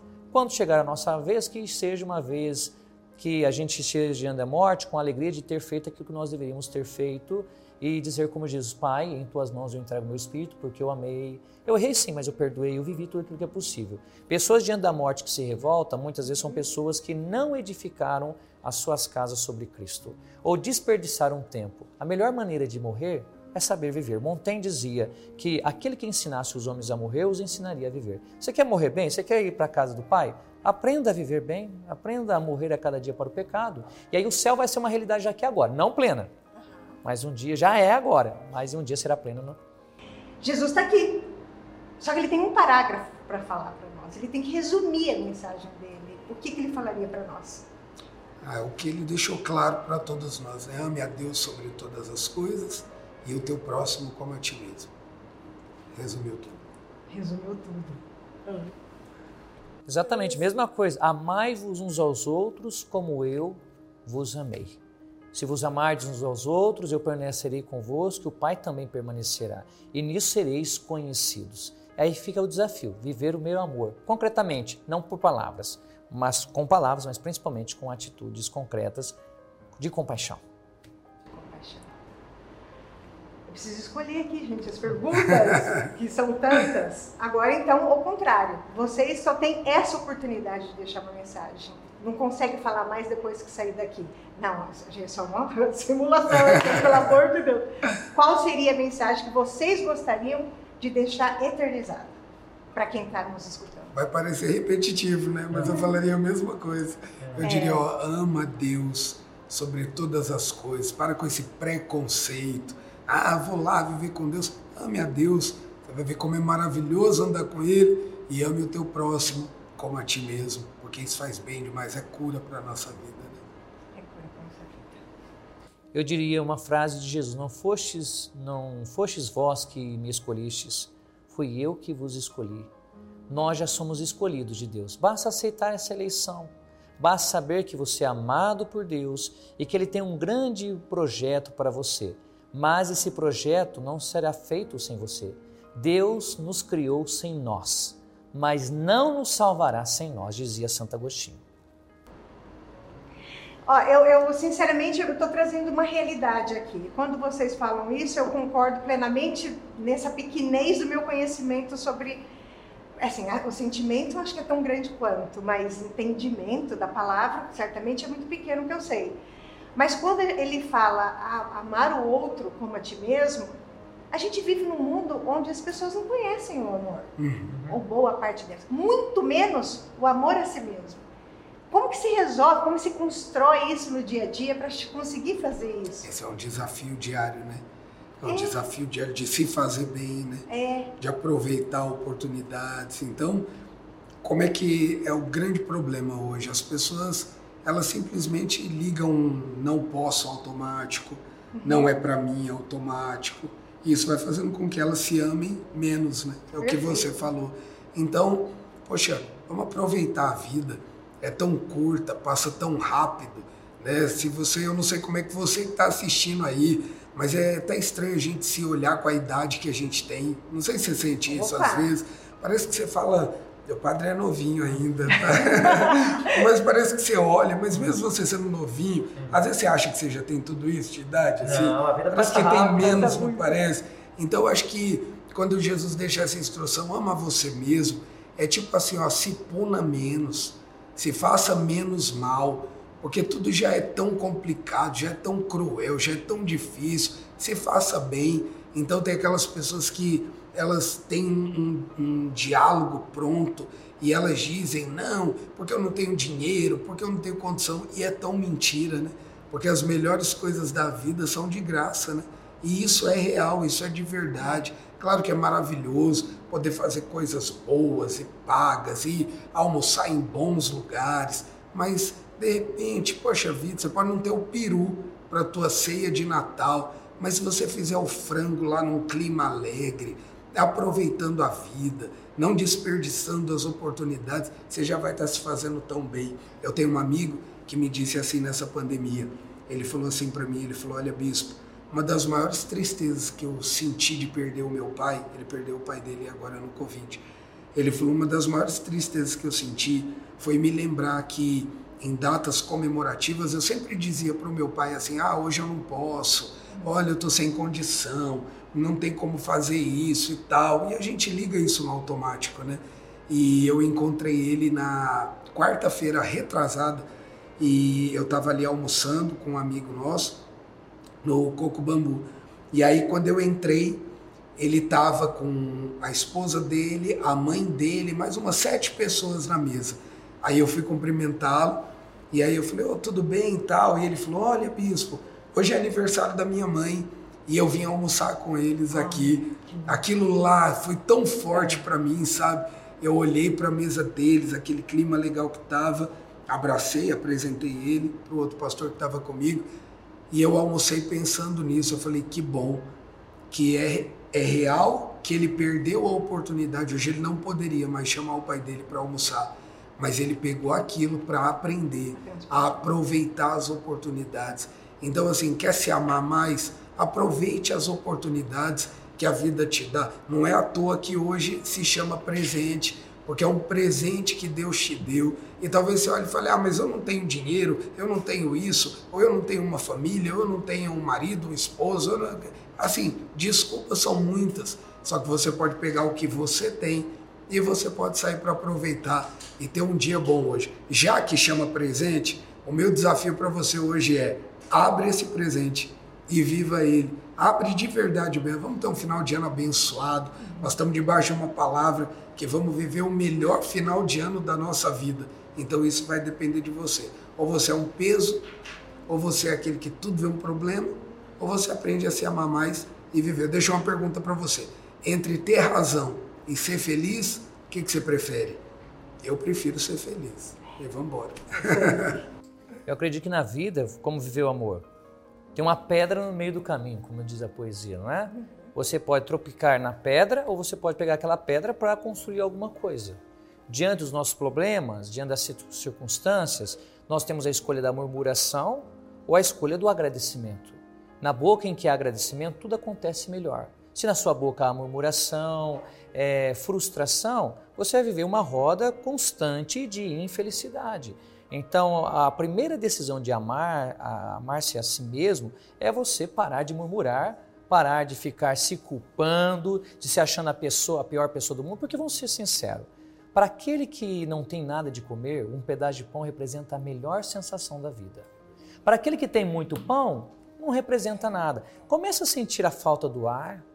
Imagina, nós não estamos aqui justificando a Covid, claro, mas às vezes a gente respira, olha que é a graça de poder respirar. Às vezes tinha alguém que estava querendo respirar um pouquinho num leito de UTI. Então a vida é maravilhosa para se viver, a vida tem dificuldade, sim, a vida tem, mas essa é a beleza da vida. Vamos lutar, vamos amadurecer. E esse, essa dimensão de amar-se a si mesmo e amar a Deus sobre todas as coisas, sempre, vamos resumir esses dois em um: amai-vos uns aos outros como eu vos amei.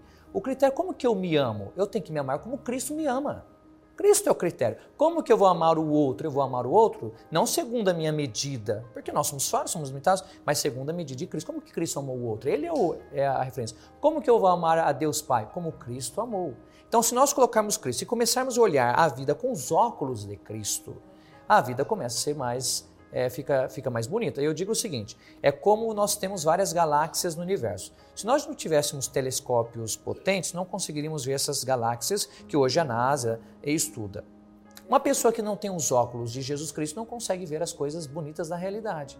Ela pode ver sem Cristo, mas com Cristo se torna muito melhor. Então nós temos que deixar de lado a frustração, a prostração. Quer dizer que vai ser fácil, mágico? Não. Mas se você olhar a partir de Cristo e começar a pensar como que Cristo me ama, Olha o tamanho do amor de Cristo por nós, ele se entregou a cruz por nós. E aí, sim, tornar a nossa murmuração em agradecimento, aí nós vamos ver que a bênção do amor se, se começa a se fazer presente na nossa vida. Murmuração só, a, só atrai negatividade, murmuração é sinal de falta de fé na Bíblia. Então agradeça a Deus. Chega no final do dia e fala: o que, que eu tenho a agradecer a Deus por hoje? Talvez é a água que você bebeu, o pão que você comeu. Nós, para sermos felizes, não precisamos ter muito. Porque a questão não é de muito. A questão é a quantidade de amor que nós colocamos nas coisas. Se você coloca amor nas pequenas coisas, isso se torna muito. Porque o muito sem amor é nada, é vazio. E começa então a colocar o olhar de Cristo. Aí você vai ver que você será capaz de viver melhor, não é? De se amar e, consequentemente, amar. O nosso podcast chama Bossa Nossa. A palavra bossa tem inúmeros significados, dentre eles aquele que, aquele algo que é especial que diferencia a coisa ou a pessoa. Na visão de vocês, qual é a bossa de uma pessoa que de verdade vive Cristo? É, eu acho que essa, Malaquias 3,18 fala assim: Então vereis a diferença entre aquele que serve a Deus e aquele que não serve. Eu acho que essa bossa é a diferença com a qual a gente enfrenta as dificuldades, os problemas. Não significa que você não vai passar por dias maus, mas você enfrenta diferente, você passa diferente. É esse amor ao próximo, é essa coisa de você preferir mesmo, isso é real. Preferir ver o bem do uhum. outro muitas vezes do que o teu próprio. Então, para aquele que é um verdadeiro seguidor de Jesus Cristo, a bossa, como você disse, é esse amor que transborda. Porque o desafio de Deus para nós é esse é transbordar. Só ser cheio não resolve. Porque se eu tiver com esse copo cheio de água, eu não faço diferença na vida dessa planta, nem dessa mesa, nem dessa Bíblia, nem dessa pedra. Mas se ele começar a transbordar, aí vai começar a respingar nessa pedra, respingar nessa flor, respingar nessa Bíblia, em você, no Padre, em mim. Então, a bossa é transbordar do amor de Jesus. Só ser cheio não basta. Mas se a gente começa a transbordar, onde a gente passa, vai ficando o rastro dele e o bom é. perfume dele, em nome de Jesus. Que bonita analogia, adorei. adorei. Aproveitando essa analogia, posso dizer o seguinte: é que é ser discípulo de Cristo, ser seguidor dele, não é ser nem melhor nem pior do que os outros, é ser diferente. Nós não nos colocamos nem na inferioridade nem na superioridade. Nós temos uma diferença, que é reconhecer Jesus como o nosso mestre, como aquele que nos ensina. O que é ser discípulo? É usar aquilo que Jesus falou em Mateus 5, 13, 16. Ser sal da terra. O que, que o sal faz? O sal dá sabor. O discípulo verdadeiro de Cristo dá sabor. Já pensou o que é comer uma comida insossa? O que é ser um cristão insosso, uma realidade insossa como aqui nós estamos muitas vezes? O cristão, onde passa, ele deixa esse sabor de Deus. Mas além disso, é ser luz do mundo. Pensa o que é ver numa realidade cheia de trevas, em que ninguém enxerga nada, que todo mundo estar perdido. Quando você tem uma luz, o que, que torna as pessoas ao redor? Elas começam a ver. O cristão, às vezes, ele está ali sozinho, mas ao ser luz, ele vai ajudar aqueles que estão vivendo na treva, nas trevas a começar a enxergar as pessoas. E diz o Mateus que os homens, vendo as vossas obras, né, glorifiquem, louvem o vosso Pai que está no céu. Acredito que verdadeiros cristãos são aqueles que dão sabor à vida e aqueles que iluminam os outros.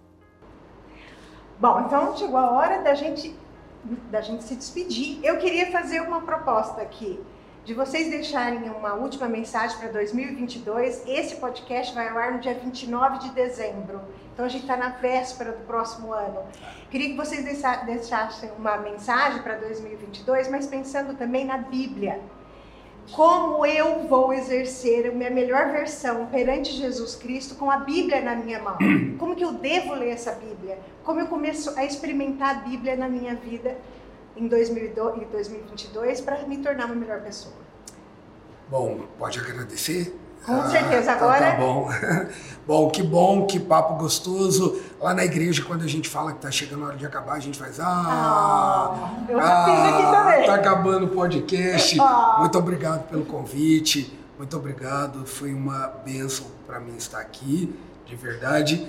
E eu quero desejar a você que está assistindo esse podcast um feliz ano novo. Aliás, um feliz ano todo, né? Que seja inteirinho, muito, muito abençoado 2022, se Deus quiser. O nosso desejo é que não se repita mais o que nós vimos em 2020, nem em 2021, que a gente vença definitivamente essa pandemia. Esse é o maior desejo do meu coração e que você se abra para viver a bênção de Deus na tua vida. É uma palavra muito legal. Eu não sei de onde você assiste esse podcast agora, mas é uma palavra em Amós 3:3 que fala assim: Podem dois andar juntos se não estiverem de acordo. Você imagina, nós estamos aqui no interior de São Paulo. Se eu quiser ir para uma cidade que fica no leste e você numa que fica no oeste, a gente vai junto? A gente não vai junto, é impossível. Então, que você concorde com Deus em 2022, porque Ele quer te levar a viver a melhor vida que você pode ter. Ele quer te levar a viver uma vida incrível na presença dEle. Agora, dois andam juntos, se não estão de acordo, não tem como, né? Então, o meu desejo de ano novo para você, olha que desejo bom, e aí você vai refletir se quer fazer isso ou não, é que você concorde com Deus se você não concordar com Deus, você vai concordar com quem? Aí complicou para você, é ou não é? Então concorde com Deus, porque se você estiver de acordo com Ele, vocês vão andar juntos e andar com Jesus é a melhor coisa que pode acontecer na vida de alguém. Deus abençoe a tua vida, obrigado por ter ficado com a gente aqui nesse podcast. Feliz ano novo! Vem em nós 2022. Eu estou muito ansioso para chegar logo esse ano novo, se Deus quiser. Deus abençoe. Quero agradecê-la também, Paula, também ao Bispo, por essa partilha frutuosa que nós tivemos aqui, tantos temas profundos. E espero que os nossos telespectadores, aqueles que nos acompanharão, seja vendo agora neste dia ou nos próximos por meio das redes sociais, possa ter aprendido e sair aqui dessa partilha realmente transformados. Eu acredito que para o ano 2022, eu cito é, uma passagem bíblica lá de Josué que diz: Eu e minha casa serviremos o Senhor. Então busque no ano de 2022 servir ao Senhor. Mas qual Senhor? Segundo a minha imagem e semelhança? Claro não, mas o Senhor presente no Evangelho. E servir significa em todos os momentos, na alegria, na tristeza, na saúde, na doença, não importa os momentos que poderão vir neste próximo ano de 2022, mas se nós estivermos com Ele o servindo, o amando verdadeiramente, esse ano será diferente.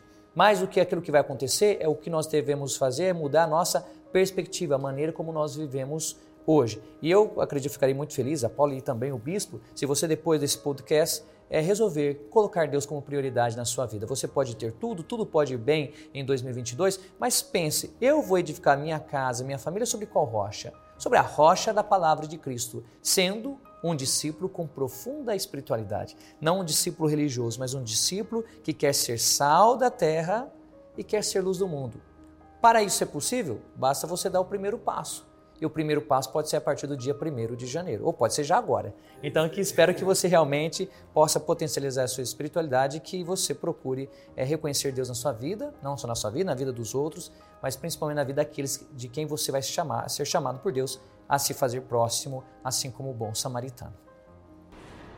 Assim, eu estou. É, sabe quando a gente tá num ambiente que tá gostoso, a, a, o clima tá gostoso, mas você tá pegando fogo por sim, dentro. Eu tô me sentindo assim, meu coração batendo, meu coração tá batendo forte. E eu agradeço a Deus por ter dado essa oportunidade de eu ter um podcast e falar sobre ele. Amém. De verdade. Para mim foi muito especial. Vamos aproveitar então para encerrar esse último do ano, né? É. E orando pela tua vida para que em 2022 tantos projetos lindos sejam colocados aí na tua mão, que esse podcast e tantas outras coisas que você faz possa ir muito mais longe do que você imagina. Amém? Vamos orar? Vamos.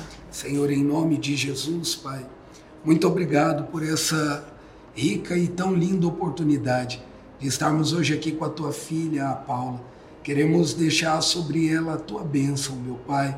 Que o Senhor abençoe a vida da tua filha Abençoe cada um que tem assistido esses podcasts e que em cada projeto, cada desejo do coração da tua filha para 2022, o Senhor possa estar na frente, enquanto ela trabalha, enquanto ela realiza, que o Senhor cuide de tudo que é dela, que o Senhor cuide da casa, da família e que o mais íntimo desejo do coração o Senhor mostre para tua filha, que o Senhor é poderoso para realizar, que seja um ano, é isso que Deus coloca ao meu coração que seja um 2022 de realização de sonhos na tua vida, Paulo, em nome de Jesus Cristo.